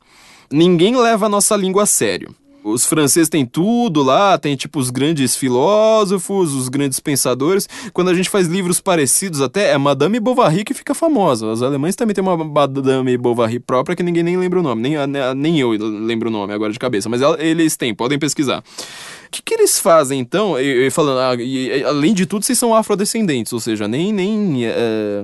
Não que ser loiro naquela época significasse muita coisa para um europeu, mas nem o fato racial ali, né, aquela coisa ali, da, da o resquício ali da, da, das religiões étnicas, eles tinham mais. O que é que os românticos vão lá propõem a fazer? Eles fazem isso muito bem, maravilhosamente bem, só que o problema é que os nazistas vão lá zoar todo o barraco. Eles buscam o mito indo-europeu certo? Mito indo-europeu. O que, é o mito indo-europeu? O que, que eu estou chamando aqui né, de, de mito indo-europeu? Ele vai falar assim, olha, o, por exemplo, o homem de Cromagno. Ele vai falar assim, não, na verdade existe um homem ali, pela dinâmica darwinista do mundo, que este homem, ele era branco, originalmente. Ou então você começa a buscar é, algumas explicações pseudocientíficas da época várias correntes que surgiram ali depois do, do Darwin. Né? Se você acha que Charles Darwin não foi um, um, um, cara que impactou a vida comum das pessoas, você não faz ideia do, do, do, do que foi o século XIX. Impactou a poesia, por exemplo, né? O, um belo dia, alguns românticos estavam lá na beira de um lago na, na, na Suíça, é, românticos ingleses, entre eles um tal de Lord Byron, estavam num lago na Suíça, falaram: vamos escrever histórias. É, agora, histórias bastante impactantes a respeito do mundo moderno. Uma das part partícipes, que era esposa do grande poeta inglês Percy Shelley, é, ela se chamava Mary, Mary Shelley, ela escreve um mito chamado, um livro chamado Frankenstein, que acabou ficando mais famoso até do que as obras dos próprios grandiosos ali, dos bambambãs da área. Justamente falando, olha, a gente consegue agora ter um controle sobre a vida. É, isso aí, olha, pro tema em questão do nazismo, isso aí é uma coisa é, impressionantemente significativa. Bom, é, basicamente, eles começam a buscar teorias pseudocientíficas para explicar esse mundo. Teorias qualquer coisa. Agora me dá uma explicação aí, porque a gente não está mais entendendo é nada.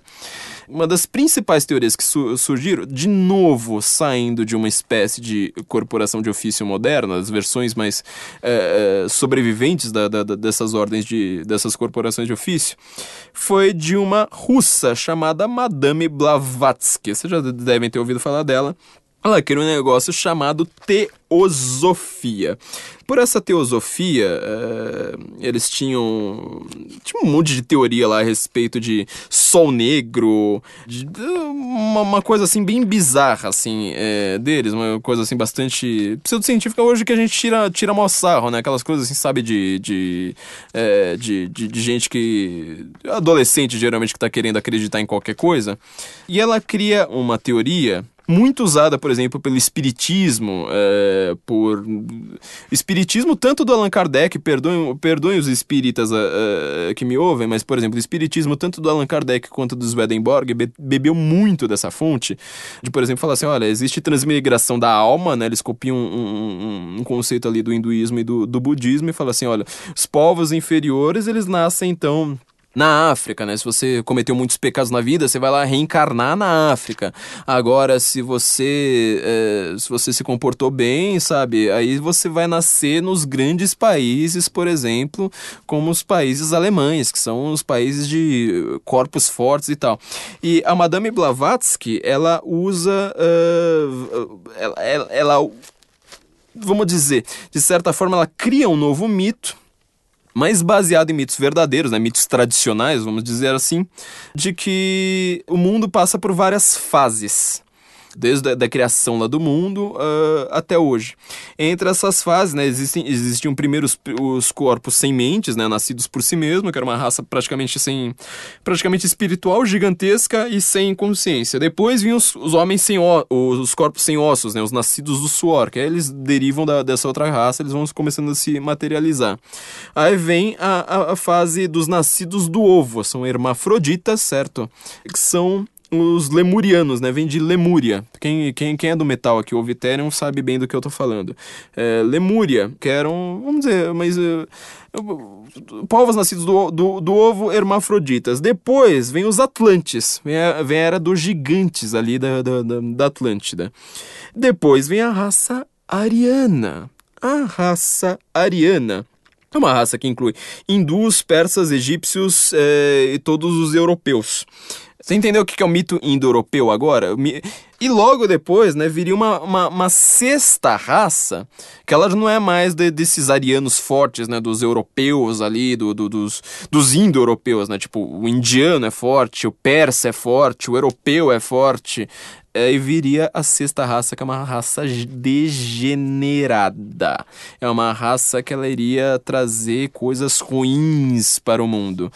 Você tá, tá entendendo direito de onde que, que o nazismo surge, meu amigo? Então, quer dizer, povo indo-europeu, até o, o, conceito de língua indo-europeia veio ali dos alemães é, estudando outros povos. Então eles perceberam que a estrutura da sua língua alemã tem uma certa.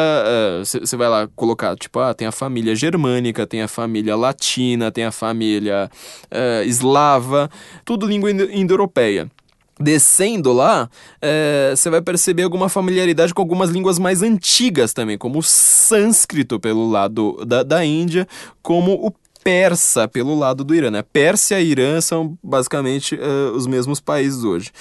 O Irã, na Pérsia, uh, para você ter uma ideia, um, um dos, uma das palavras usadas em, em, persa ou em farsi moderno para você se referir a iraniano é justamente ariano. Né? Existe o banco Aryan no, no, no, Irã até hoje.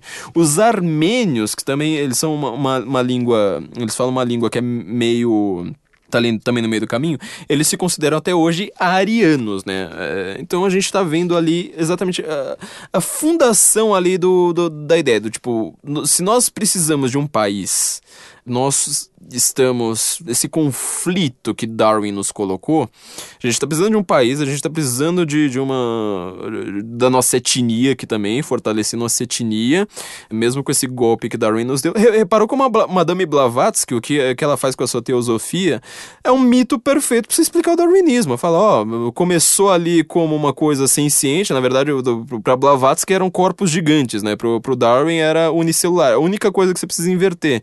Mas o resto ela vai criando ali toda, uh, de uma certa forma, uma coisa que se encaixa ali com o darwinismo, para você falar assim: olha, se eu sou um alemãozinho que tenho meus 20 anos aqui em 1933, eu tenho uma explicação perfeita para explicar não apenas que eu sou uma pessoa que deve ter orgulho, que deve ser, sabe, é, poderosa, mas que ao mesmo tempo estou em risco.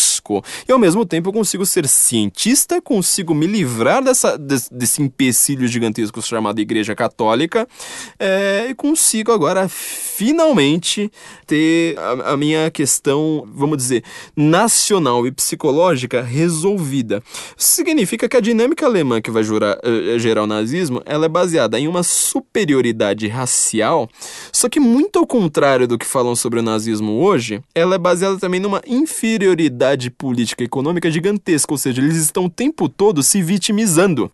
Não é que eles estão falando, olha, nós somos melhores porque nós temos o melhor sistema bancário. Não, eles estão falando o contrário.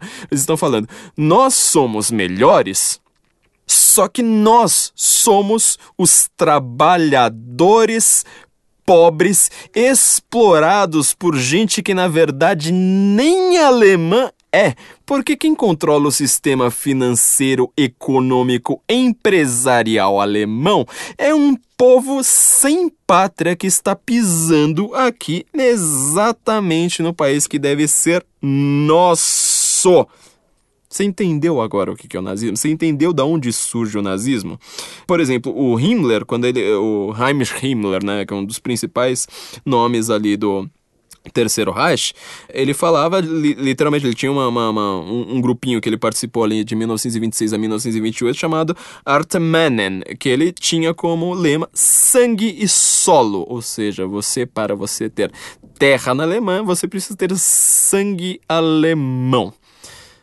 Você entendeu quem é o maior empecilho, o grupo que tem o maior empecilho a este projeto? É um grupo de uma de uma eh, eh, religião da revelação que ela teve a sua Terra Santa, todo, todos eles, por algumas cagadas de seus antepassados, eles tiveram que sair dessa Terra Santa, agora estão ocupando a Europa por conta de N razões, entrar em conflitos com corporações de ofício, e hoje o que restou dessas corporações de ofício, lembra que esse negócio de, de universidade para todos é uma coisa que praticamente da década de 90 para frente, década de 80 no máximo.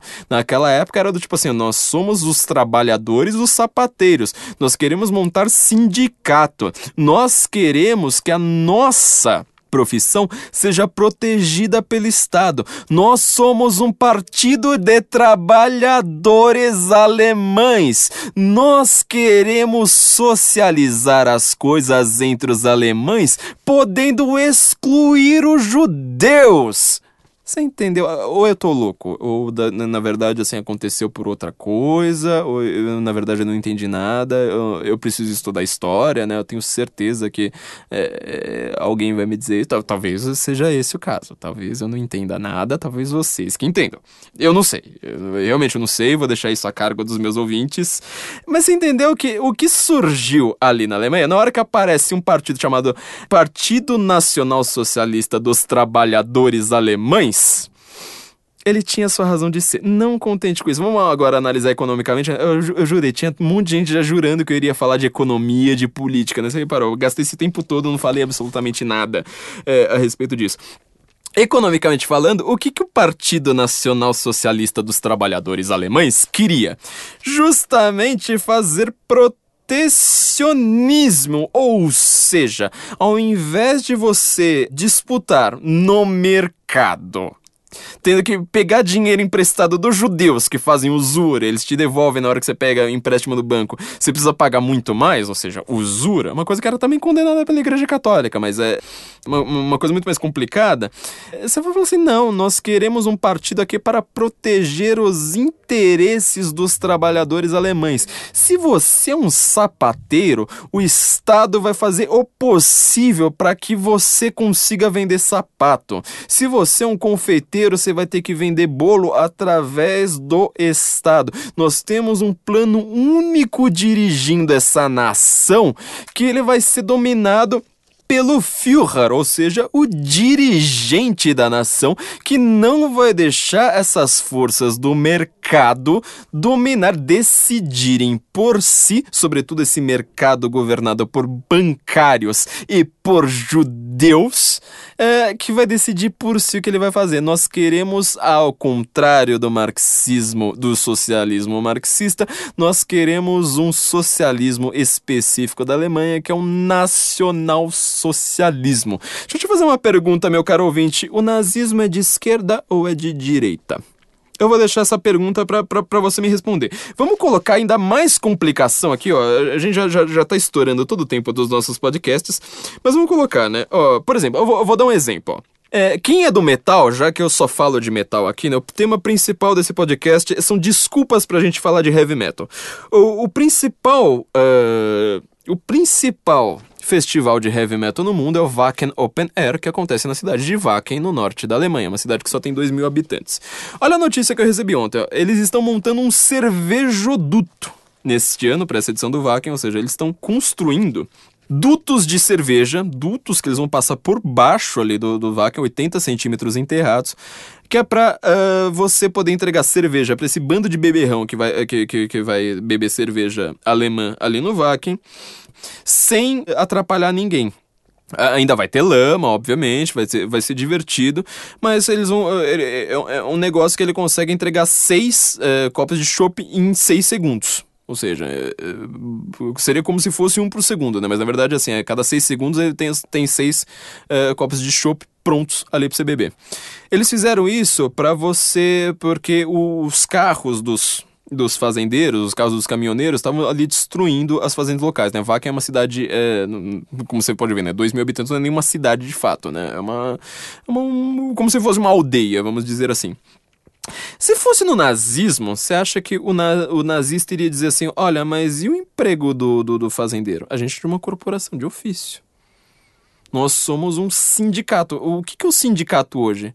Como ele- o sindicato ele não ensina nada, ele não é mais uma corporação de ofício. Só que ele é um protecionista econômico político. Ele usa a política para proteger a economia de uma classe específica contra as outras classes. Não, não, não existe sindicato que ele não seja contra as outras classes. Ou seja, se você tem o cara que ele faz cervejoduto e você tem eh, o caminhoneiro desdentado, o que que o sindicato dos Partido Nacional Socialista dos Trabalhadores Alemães, o que que ele faria? Falaria, não, esquece esse negócio de duto, isso é coisa de engenheiro, isso é coisa de classes é, altas da elite dessa classe média alemã golpista, é, sei lá mais o que, que tá querendo roubar dinheiro, roubar emprego do trabalhador alemão. Você entendeu o que, que é o nazismo agora, meu amigo? Me diga rapidamente, o nazismo é de esquerda ou é de direita? Eu te digo, o nazismo ele tem algumas diferenças muito claras da esquerda. Principal diferença é que a, a- veia motriz da esquerda é a luta de classes. Como eu falei no episódio, acho que antepassado, você consegue transformar alguém em marxista em um minuto. Episódio da crise intelectual, não lembro qual que é agora. Você consegue eh, transformar alguém marxista em um minuto. Eh, Porque são alguns conceitos, né? Luta de classes, mais valia, pronto, acabou o problema ali. Por isso que todo intelectual que quer ganhar fácil a vida, ele vira marxista. Agora, o nazismo, ele pega mitos fundadores. Só que esses mitos fundadores, eles são contra a cultura judaico-cristã contra, completamente invertido. Não tem coisa. Eu não sei se eu tô falando uma coisa aqui impressionante pra quem acredita nessa narrativa típica, mas o nazismo ele é contra o judaísmo. Eu não sei se é. Talvez seja chocante, mas, tipo. Se você fala que a direita ela defende a cultura judaico-cristã e você fala o nazismo é de extrema direita, talvez tenha alguma coisa complicada aí no que você está dizendo. Tem alguma coisa muito errada. Vamos, vamos analisar hoje. Ó. Quem defende Israel no mundo? É a esquerda ou é a direita? Me fala, quem defende Israel? É a esquerda ou é a direita? Quem defende a Palestina, cujo principal ah, movimento de nacionalismo palestino, porque a Palestina nunca foi uma nação, ela é uma região de Israel. Nunca foi uma nação. Quem inventou esse negócio de nacionalismo palestino, quando foi pra Europa pedir apoio pra Europa, foi, foi beijar a mão de quem? Foi justamente de um cara chamado Adolf Hitler. Certo? Quem defende a Palestina hoje? É a esquerda ou é a direita? Ó, acabou, game over, flawless victory, fatality. Você. n- não tem mais o que discutir. Entendeu? Não tem, não tem. Você consegue falar que ah, era um totalitarismo de direita se você usar uma linguística ali que ela não tem nenhuma relação com a lógica. Que ela não tem uma menor noção histórica, ou seja, ela faz um reducionismo histórico para falar ali é, alguma coisa sem relação com a realidade. Mas se você é uma pessoa que realmente estuda história, eu acho que eu demonstrei aqui por que eu sempre, eu tô agora sempre abrindo esse podcast dessa forma, eu consigo explicar para você por que que corporações de ofício logo logo no, no- no final do século XIX elas vão virar sindicatos protegendo a sua classe em relação a uma estrutura no- nova de sociedade em que você não tem mais cada um com a sua profissão garantida. Ou seja, ao invés de você ter a economia mandando, ou seja, tipo, olha, tem cerveja, tem muita gente aqui precisando de cerveja. Ah, então construa um cervejoduto. Eh, Não, o, o, o sindicalista, o cara da corporação de ofício, ele até hoje ele tá pensando, mas espera aí. E o, e o direito do motorista ali de, de, de- de- de- do, do caminhoneiro. E o emprego ah, do, do, do cara que vai lá construir depois reconstruir de, de, de novo o caminho ali pelo qual o caminhão passou. Keynes, o cara da social-democracia, John Maynard Keynes, o fundador dessa ideia econômica de social-democracia eh, moderna, porque social-democracia é um termo eh, que antigamente ele era realmente do socialismo mais antiquado, né? O Partido Bolchevique era um partido do Partido Social eh, Social-Democrata Russo. É, ele tinha duas partes ali, menchevique e bolchevique. Bolchevique era sempre a menor parte, mas exatamente em uma única votação em que eles foram maioria foi quando Lenin teve um estalo e falou: Ahá, vamos chamar esse partido de bolchevique. Bolcheviks é exatamente maioria, ou seja, nós somos um- os maioristas. né? Não tem como você, ganha, você, você, é, concorrer é, é, com um partido que tenha um nome desse, né? Mas ele, ele acaba se tornando partido, é, mas ele é um partido de um partido é, social-democrata. Mas o Maynard Keynes, que é o cara já ali na década de 50, que ele vai criar isso que a gente chama modernamente de social-democracia, falando assim, não, vamos criar aqui uma, uma, uma, outra coisa, vamos criar imposto, às vezes a gente privatiza, às vezes não. Exatamente o, o PSDB. Ele admirava o Hitler a economia do Hitler. Não estou querendo dizer que ele odiava judeus, não estou querendo dizer que ele é nazista, por favor, não, não tô fazendo esse reducionismo. Ele admirava a economia do Hitler, falando, qual que é a famosa frase do Keynes, né? Às vezes a gente tem que pagar uma pessoa para cavar buracos e outra pessoa para tapá-los. Ou seja, a economia nazista, é economia de uma corporação de ofício. É o que você chama no Brasil de corporativismo. Quem era o principal chefe do corporativismo brasileiro era Getúlio Vargas. Getúlio Vargas admirava quem? Admirava Roosevelt, admirava Churchill ou admirava Adolf Hitler? Eu não, eu não preciso nem dizer.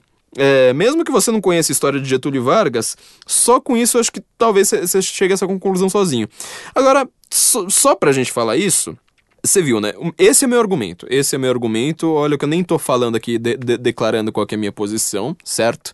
É, falei que ele tem algumas diferenças em relação à esquerda. Ele não tem o bom selvagem, por exemplo. Só que em compensação ele tem o bom alemão. Ele tem um alemão original, alemão que deve cuidar ali do seu, do seu próprio negócio. Não é o bom selvagem, certo? É, não é a mesma coisa. Não tem luta de classes. É, você pode reparar que a estrutura que ele pega é mitológica. A estrutura que ele pega é de e, corporações de, inici, de, de iniciação, corporações herméticas.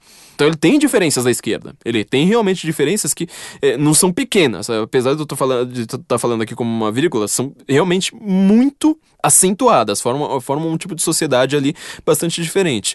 Mas politicamente falando, quando uma coisa, uma dessas principais sociedades é, de estudos, é, o grupo de estudos da antiguidade germânica que eu falei, vai criar uma coisa chamada Thule Gesellschaft, a sociedade Thule.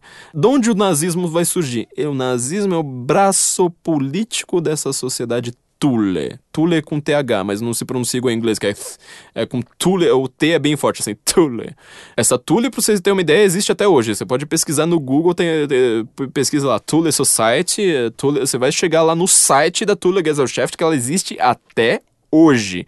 O nazismo surge como um braço político dessa, desse grupo que está tá estudando a antiguidade germânica. E aí você vai precisar desses mitos uh, de religiões étnicas lá para trás, você vai precisar de todas essas, uh, essas, essas, coisas difíceis que, eu, que, que eu expliquei. Uh, são os, os, gnósticos, né? Ou seja, aqueles que têm um, sociedades gnósticas, elas acreditam. Gnose é o conhecimento espiritual, assim, de uma maneira geral. Essas sociedades gnósticas, elas existem desde lá a antiguidade. Elas vão perdurando, vão às vezes se transformando geralmente com o mesmo plano de fundo, geralmente buscando ali, ah, eu quero achar a árvore da vida. Eu acho um mito maravilhoso, eu adoro estudar mitologia nórdica. Só que você precisa entender uh, a diferença daquilo ali como mito, daquilo ali como símbolo, daquilo ali como estrutura de sociedade e daquilo ali como algo que vai gerar suástica, meu amigo. São coisas completamente diferentes. Para se ter uma ideia, na Waffen-SS, ou seja, a divisão, não só na Waffen-SS, né, de todas as SS, que são todas as... Uh, a SS, para começar, começar, né? SS é, são as tropas de assalto do, do, do Reich. Qual que é o símbolo da SS? é um S que ele é completamente reto, ou seja, a, a, letra que você escreve de uma maneira mais serpenteando, ele imita uma runa. tudo bem que ele não faz exatamente igual uma runa, porque ele tem uma parte mais uh, horizontal, né? Bem no meio ali. Mas é um S completamente reto justamente para imitar as runas nórdicas. Svastika, a gente já falou, veio lá do sânscrito. E lá entre o, o, os hindus antigos, ela tem um símbolo justamente ali de renovação da vida. Casta, a palavra do hinduísmo. O hinduísmo, lembra, é mito indo-europeu, ou seja, vai lá da Pérsia até a Índia. O que, que significa a palavra casta, esse sistema de casta dos hindus? Significa cor, qual que é a principal, a casta dominante ali de todas? São os brancos. Quanto mais branco você é, mais poder você tem. Aí você vai falar assim: olha, mas tá vendo? Isso aí é conservadorismo. Você está usando uma palavra europeia, para eles conservarem a sociedade judaico-cristã, justamente num contexto completamente oposto, ou seja, o, o, o nazismo ele quer, quer destruir os conservadores, que aqueles que querem conservar a sociedade indo a, a sociedade judaico-cristã na Europa, e fala assim, destrói essa sociedade judaico-cristã pega lá uma coisa lá da Índia e tudo de uma maneira errada. Eles não fazem isso bem. Eles, o que eles entendem de mito é um reducionismo bizarro. Pega a coisa lá da Índia, pega a coisa da Pérsia. O Irã, hoje, Ahmadinejad, nega o holocausto. Quem que ele mais adora no mundo? Adolf Hitler. E por quem Ahmadinejad é adorado? É pela esquerda ou é pela direita? Eu não sei mais o que precisa ser dito, entendeu? Eu não, não, não, não sei mais de onde você pode tirar alguma conclusão para qual lado que esse cara vai. O, o, pacto famoso ali da Segunda Guerra Mundial, pacto Ribbentrop-Molotov, foi ele que segurou que a Segunda Guerra Mundial não, não, não, não acontecesse antes foi entre quem? Ribbentrop, embaixador alemão, Molotov, embaixador da União Soviética. Ele não fez um pacto com a Inglaterra. Os dois ali estavam lá falando: nós somos contra o imperialismo inglês, onde já se viu uma sociedade que ela não é dominada, que ela não é dirigida pelo interesse dos trabalhadores. Ela, ela é dominada pelo sistema bancário, pelo capitalismo e pela ideia de que esses cervejeiros aí do Vaken, eles podem ter o que eles quiserem, sem se preocupar com os interesses dos trabalhadores. Onde já se viu uma coisa como essa? Vamos voltar aqui ao texto do Rubens Paiva, Marcelo Rubens Paiva falando da Raquel Sherazade, né? Primeiro ele vai lá e fala assim, olha, que ela é... como é que é? Eu falei ali no começo, né?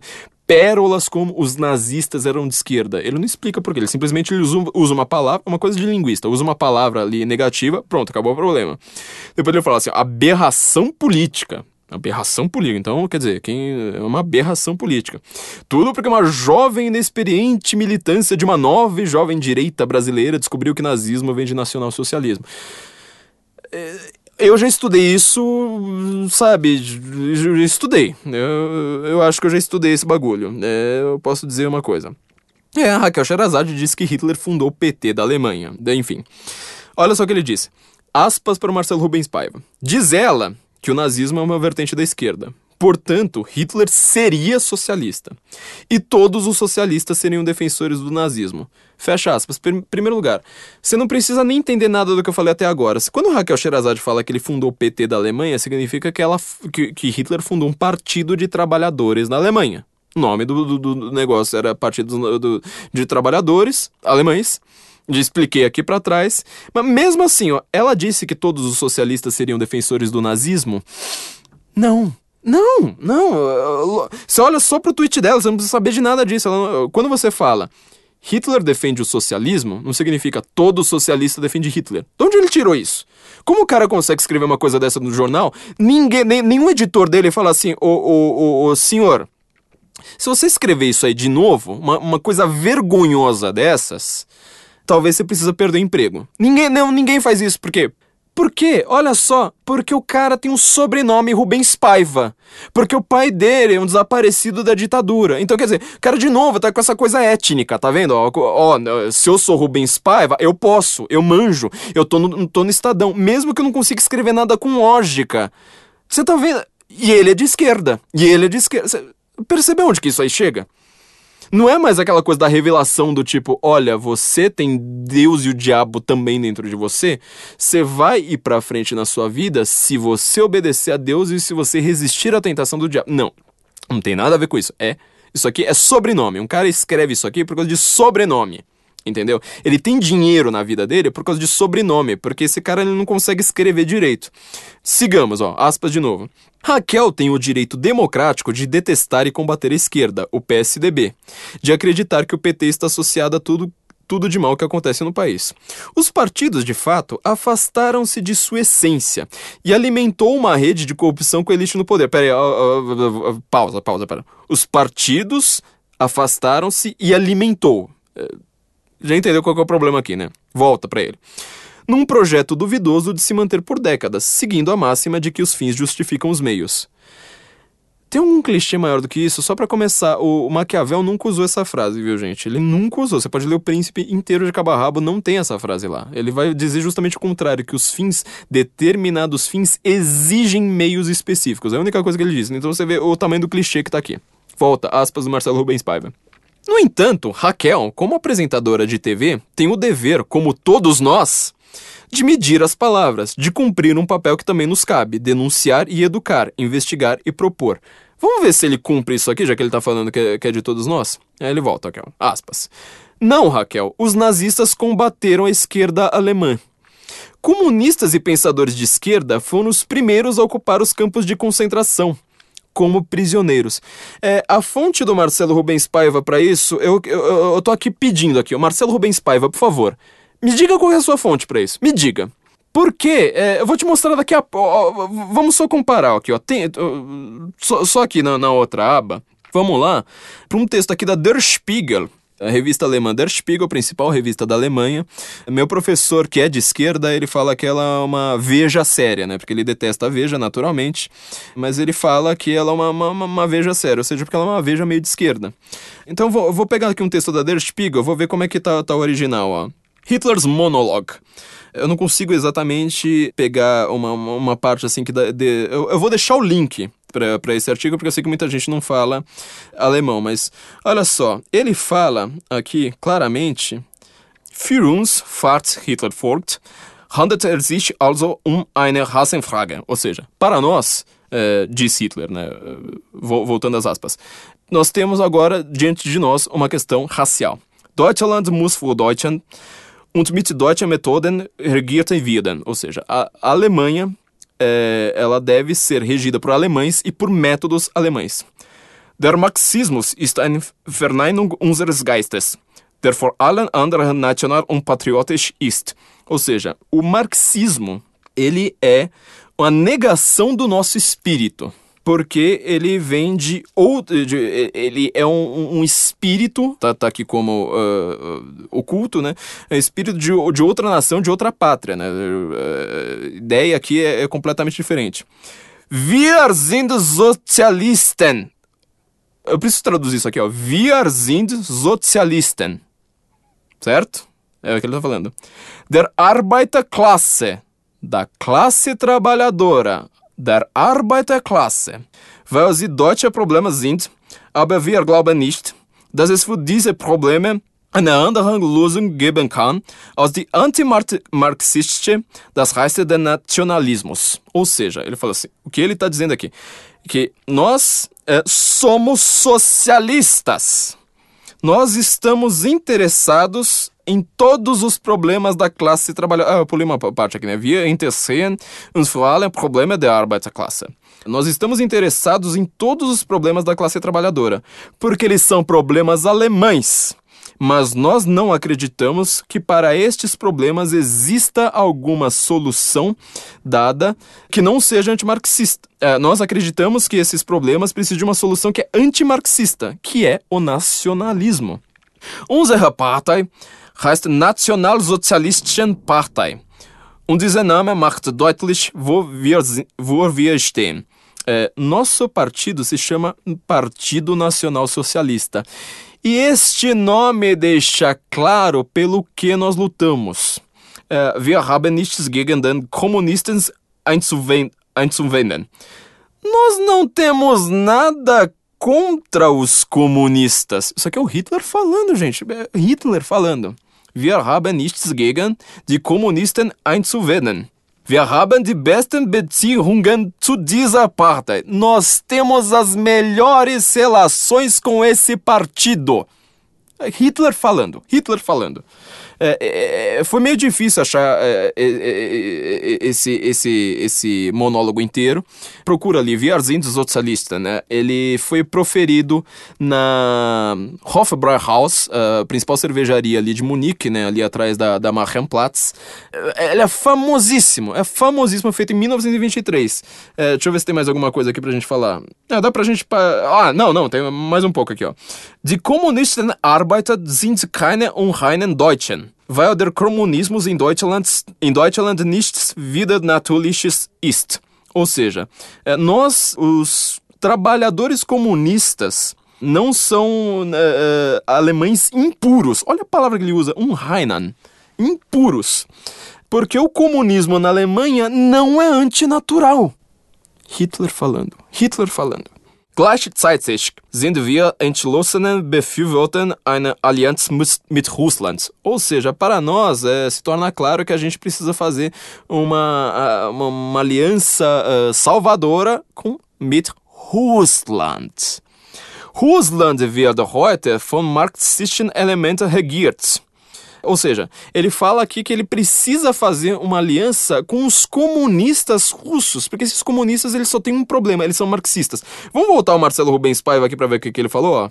Comunistas e pensadores de esquerda foram os primeiros a ocupar os campos de concentração, como prisioneiros. Pacto Ribbentrop-Molotov, todo mundo conhece isso aí. Voltando, aspas. Hitler expandiu a fronteira ao leste e invadiu a Rússia, pois seu maior inimigo era o comunismo. Você comparou com o que o Hitler acabou de dizer? É na Der Spiegel, viu, gente? Não é invenção minha. Tá na Der Spiegel, eu vou deixar o link. Eu sei que é difícil, quase ninguém estuda alemão, mas eu vou deixar o link aqui para vocês. Vocês podem procurar ali no Google Translator. Queria, no fundo, uma aliança com a Inglaterra para juntos combaterem a esquerda e não entendia por que Churchill não cedia. Qual a sua fonte para isso, Marcelo Rubens? Não, fala, qual que é a sua fonte? Valendo seu emprego, qual a porra da sua fonte? Me fala.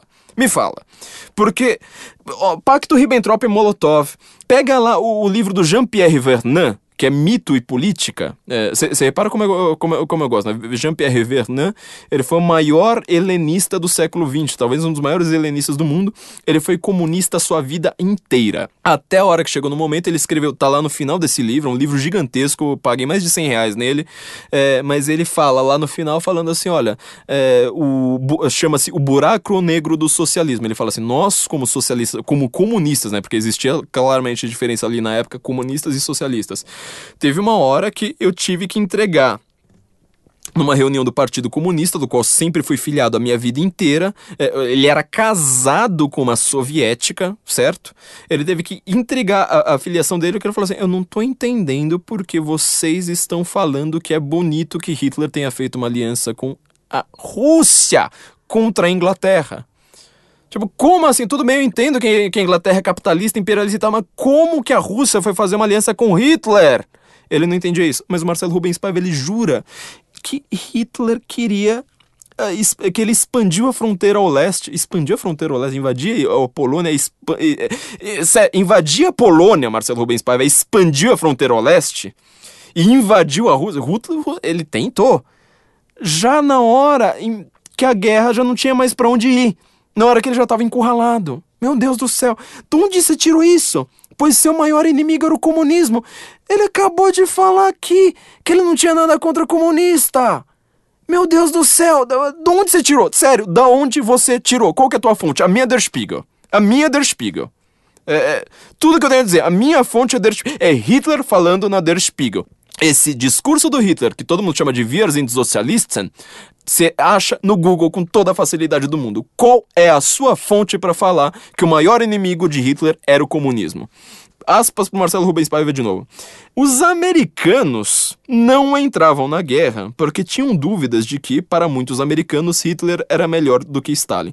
Para começar, eu tentei ler essa frase no carro, vindo para cá, Marcelo Rubens Paiva, mais ou menos um milhão de vezes. Eu não entendi um cacete. Me fala, os americanos não entravam na guerra porque tinham dúvidas de que, vírgula, para muitos americanos, quer dizer, os americanos não entravam porque tinham dúvidas de que, para muitos americanos. Que, que, quem te ensinou a escrever? Foi Paulo Freire? Foi, né? Eu, não, me, me, ó, sua coluna, eu quero que você me responda isso, que você me fale qual é a sua opinião sobre Paulo Freire. Se você falar que a sua opinião é positiva sobre Paulo Freire, eu vou ter o melhor argumento na humanidade contra Paulo Freire, porque não, não, só não dá, isso aqui não faz o menor sentido. E como assim? Os americanos tinham dúvida de que para muitos americanos Hitler era melhor do que Stalin. Qual a porra da tua fonte, meu amigo? Qual a sua fonte? De onde você tirou que os americanos achavam que Hitler era, melhor do que Stalin? Só para começar, vamos supor que isso aí seja verdade. Agora que tudo se acabou, já abriram os arquivos de Moscou, os americanos então, supostamente, segundo você, achavam que Hitler era melhor do que Stalin, sendo que eles entraram em guerra com Hitler e não com Stalin. Enrolaram, enrolaram, enrolaram e nunca fizeram uma guerra. De, uh, tem um período histórico chamado Guerra Fria, que significa que nunca fizeram uma guerra aberta com Stalin. Só a minha primeira única pergunta para você é, tipo, se Hitler matou mais ou menos 20 milhões de pessoas, 6 milhões de judeus, 6 milhões de uh, romenos e muita gente aí no, no, no, meio da guerra, Stalin matou mais ou menos uns 40, você não acha que os, os americanos estavam mais certos do que você? E olha, o que, que você acha do Stalin? Só outra pergunta pra você, o que, que você acha do Stalin, meu amigo? Me fala, fala aí, fala. Stalin era melhor que Hitler, é isso que você tem a dizer? Me fala. Porque tudo que dá pra depender de sentido dessa frase, que gramaticalmente não faz o menor sentido, não sei como é que ela tá num jornal, é que você acha que Stalin era melhor do que Hitler. E se Stalin é melhor do que Hitler matando muito mais, significa que você, senhor Marcelo Rubens Paiva, você, ó, tô apontando o dedo, você não tá vendo, mas eu tô apontando o dedo na sua cara. Você acha que matar gente que você não gosta é mais válido. É isso que você quer dizer. É isso. É só isso que quer dizer. Essa frase não tem nenhum outro sentido além de falar: quando é alguém que eu não gosto, a morte é mais válida, portanto, Stalin é melhor do que Hitler. Aqui ele fala: empresas como GM e IBM fizeram negócios com os nazistas. Só pra, é, não foram os Estados Unidos que declararam guerra à Alemanha, foi o contrário. Aqui eu vou fazer a, a minha super pergunta. É, assim, cabal aqui. Fala assim: olha, tá bom, então vamos supor, ó. Existe, estamos agora em 1942, vamos supor assim. 1942. Tá rolando a guerra, certo? Guerra na Europa, por enquanto, né? Se espalha ali uh, por um outro lugar, norte da, da África, por exemplo. Enfim, mas o grosso da guerra ali tá na Europa. Vai até a África do Sul, na verdade. Beleza. Você acha que então os americanos, se eles não gostam de Hitler, eles precisam entrar numa guerra? É isso?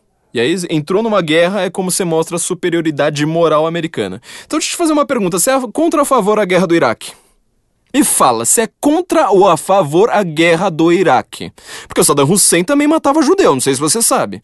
Mas Saddam Hussein também era um ditador brutal que torturava a sua própria, sua própria população. Ele usava um caldeirão, tinha um, um gancho ali, tem, tem, tem, foto disso na internet, de, de, como ele usava um caldeirão de, de, de, com coisas ferventes, torturando pessoas, mergulhando e, e tirando dali. Você acha que os Estados Unidos, então, têm obrigação moral de entrar na guerra do Iraque, certo? Certo, certo. Eu só posso concluir isso. De entrar na guerra do Afeganistão, certo? Então os Estados Unidos, eles têm uma obrigação moral de derrubar o sistema cubano, não tem? De derrubar o, o Maduro. O... Enquanto os Estados Unidos não matarem o Maduro, pela tua lógica aqui, né? Parece que os Estados Unidos são imorais. Não é isso? Me, me, me, fala se é isso. Porque toda vez que eu vejo um desgraçado, um animal, falando, ai, a CIA já apoiou uma ditadura. Eles nunca falam, ah, mas é, é, é, é apoiou uma ditadura contra quem? Ah, apoiou ditadura no Brasil. Tá, mas do outro lado tinha comunista, tinha Stalin de um lado, certo? Eu nunca vejo alguém lembrar é, desse pequeno é, detalhe. Então você vê o nível de quem escreve nos nossos jornais. E, tá, e, não, ele não é que ele escreve, não é uma bobagem. Ele está querendo ensinar a Raquel Sherazade. Um cara genial desses aqui, né? É, só para completar, né? O último parágrafo dele, né? Ela já levou um enquadro ao vivo do seu patrão Silvio Santos, que pediu para ela, ela, ela, você escreve bem, viu, meu amigo? Durante a entrega do troféu imprensa, de forma indelicada e machista, que eu te aspas, eu te chamei para continuar com a sua. Não, olha só como é que é o parágrafo, ó. Uh, vamos reler de novo, ó. Ela já levou em quadro, vírgula, ao vivo, vírgula, do seu patrão, vírgula, Silvio Santos, vírgula, que pediu para ela, durante a entrega do, do, do, do troféu imprensa, vírgula, de forma indelicada e machista, vírgula, que, abre aspas, eu te chamei porque... Que eu te chamei... Cara, você confunde a sua voz com a do Silvio Santos. Ele... Que o Silvio Santos pediu para ela que eu te chamei para você continuar com a sua beleza, com a sua voz, foi para ler as notícias e não dar a sua opinião. Quem revisou essa bosta aqui, meu amigo? Quem foi? Me fala. Tem que, tem que demitir você, o cara que revisou, o cara que publicou. Acho que o dono do jornal também tem que se demitir depois dessa. Se quiser falar sobre política, compre uma estação de TV e faça por sua própria conta. Aí ele conclui, ela faz por conta própria, para o mal do país. É, se você, Marcelo Rubens Paiva, acha que você faz alguma coisa por, por sabe, por bem, não sei, por qualquer coisa, é, sei lá, é, eu não sei, eu vou deixar, na verdade, uh, o rigor aqui do, do, dos meus leitores, sabe? Essa, essas pessoas que você vai falar, ah, são. produzem pérolas na internet, essas aberrações políticas. É, eu vou falar assim: olha, é, talvez eu esteja errado, talvez tudo isso que eu tenha falado não faça o menor sentido, talvez realmente o que faça sentido é simplesmente falar, sei lá, isso aí que você escreve, porque não dá para entender. Eu acho que talvez, assim, seu conhecimento seja muito elevado, eu sou uma pessoa muito burra que não consegue entender o que é que você tá falando. Gente, é, talvez eu tenha respondido para algumas pessoas, talvez eu não tenha respondido pro Marcelo Rubens Paiva, que é uma pessoa muito elevada, sabe? Ele tem um sobrenome, é uma pessoa de uma etnia superior à minha, certo? A respeito dessa questão. Então, toda vez que você ouvir falar na, na, na, na internet, ah, mas o nazismo era de direita, eu pergunto, tá, mas peraí, quem defende judeu no mundo hoje? Quem defende judeu? Quem defende, por exemplo, o sistema bancário no mundo hoje? Quem? Ponto. Quem defende Israel? Quem defende a Palestina? Ponto. Precisa me perguntar mais alguma coisa? Aí já é game over, fatality, flawless victory, you lose, sabe? Game over. Não, não, não, não tem mais o que fazer depois disso, mas pelo panorama que eu dei aqui, talvez vocês entendam por que, de fato, os nazistas odiavam judeus. Se o nazismo ele pode ser considerado de esquerda, obviamente esquerda aí a gente já está alargando o conceito, ou seja, esquerda é um gênero, ele é generalista. Socialismo é espécie, existem várias esquerdas, genericamente, em matéria de especialização, você vai ter social-democracia, socialismo, etc. Se eu acho que o nazismo faz parte dessa esquerda, não, eu não acho. A gênese do, do, do da, da, esquerda, como eu demonstrei aqui, é o iluminismo. O nazismo ele não surge do iluminismo, na verdade, o nazismo ele pega uh, vários elementos de, de diversos uh, momentos, uh, mas no iluminismo ele é muito fraco em matéria de fonte para os nazistas. Eles não pegam muitos elementos do, do, do, do iluminismo, mas em compensação eles flertam ali o tempo todo imitando, não a direita, eles não imitam a sociedade judaico-cristã, eles não imitam o judaísmo, meu Deus do céu, eles imitam justamente realmente. Uh, uh, não, não falei mal de corporações de ofício aqui em nenhum momento, por favor, no, que isso fique muito bem, bem claro. Acho muito interessante que, que até hoje, o o, o processo que eu estou fazendo uh, aqui, se fosse uma, um, um aprendizado material, ou seja, eu vou te ensinar a ser, sei lá, contador, a ser qualquer profissão que você quiser. E isso uma corporação de ofício não tem o menor problema. Só que o problema é que a forma como essas corporações de ofício surgiram, elas não eram simplesmente profissionais, elas também tinham conhecimentos espirituais e se envolveram com política ali. Maçonaria pega um livro ali do Bruno Garchagen para de acreditar no governo, porque brasileiros amam o Estado e odeiam políticos, você vai entender que a maçonaria está extremamente envolvida com a Revolução Francesa, com todas as revoluções aqui no Brasil. A ideia da República Brasileira é uma ideia completamente maçônica. O hino nacional brasileiro é feito por maçons. A bandeira brasileira, esse positivismo ridículo, ela foi, foi obra de maçons. E, e, e, é desse caldo cultural que eu também estudo, estudo na minha vida. Eu estudo antiguidade germânica, eu estudo mitos germânicos.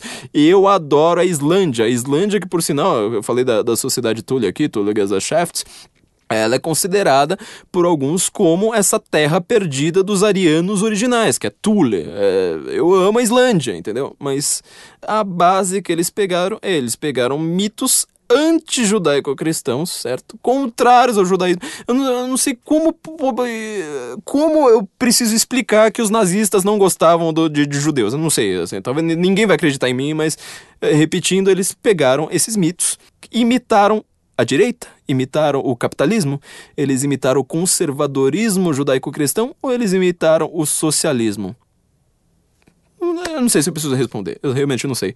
Gente, muito obrigado pela paciência de vocês. Esse episódio teve dobro do tamanho. Eu sabia que isso iria acontecer. Espero que vocês tenham gostado. Espero que vocês tenham aprendido alguma coisa de volta. Né? Eu falei que no episódio passado sobre Brasília vocês não iriam aprender muita coisa.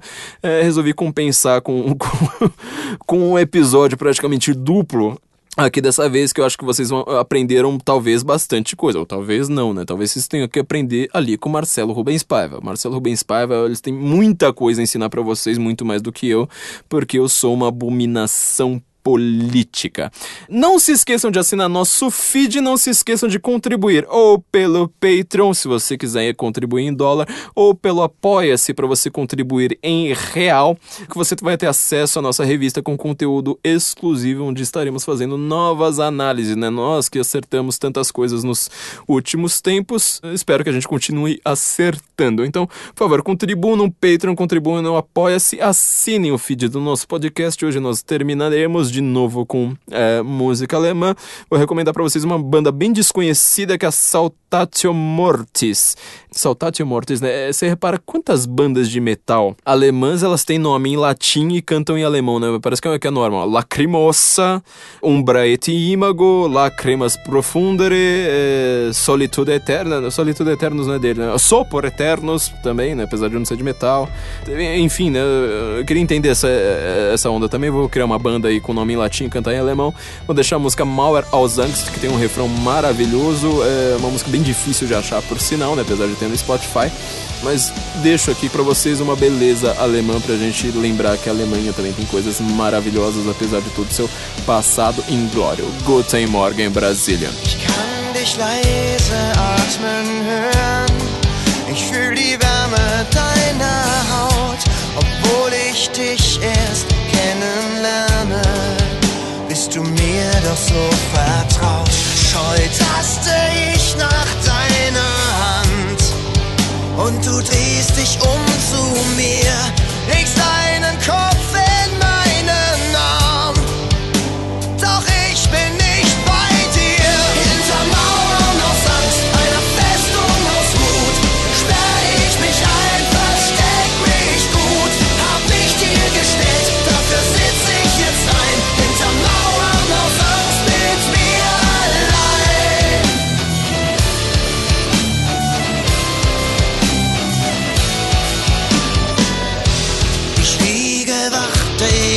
mich im Kreis und jeder Sinn sucht einen Sinn. Die Fragen fragen endlos weiter, warum ich unruhig bin. Gedanken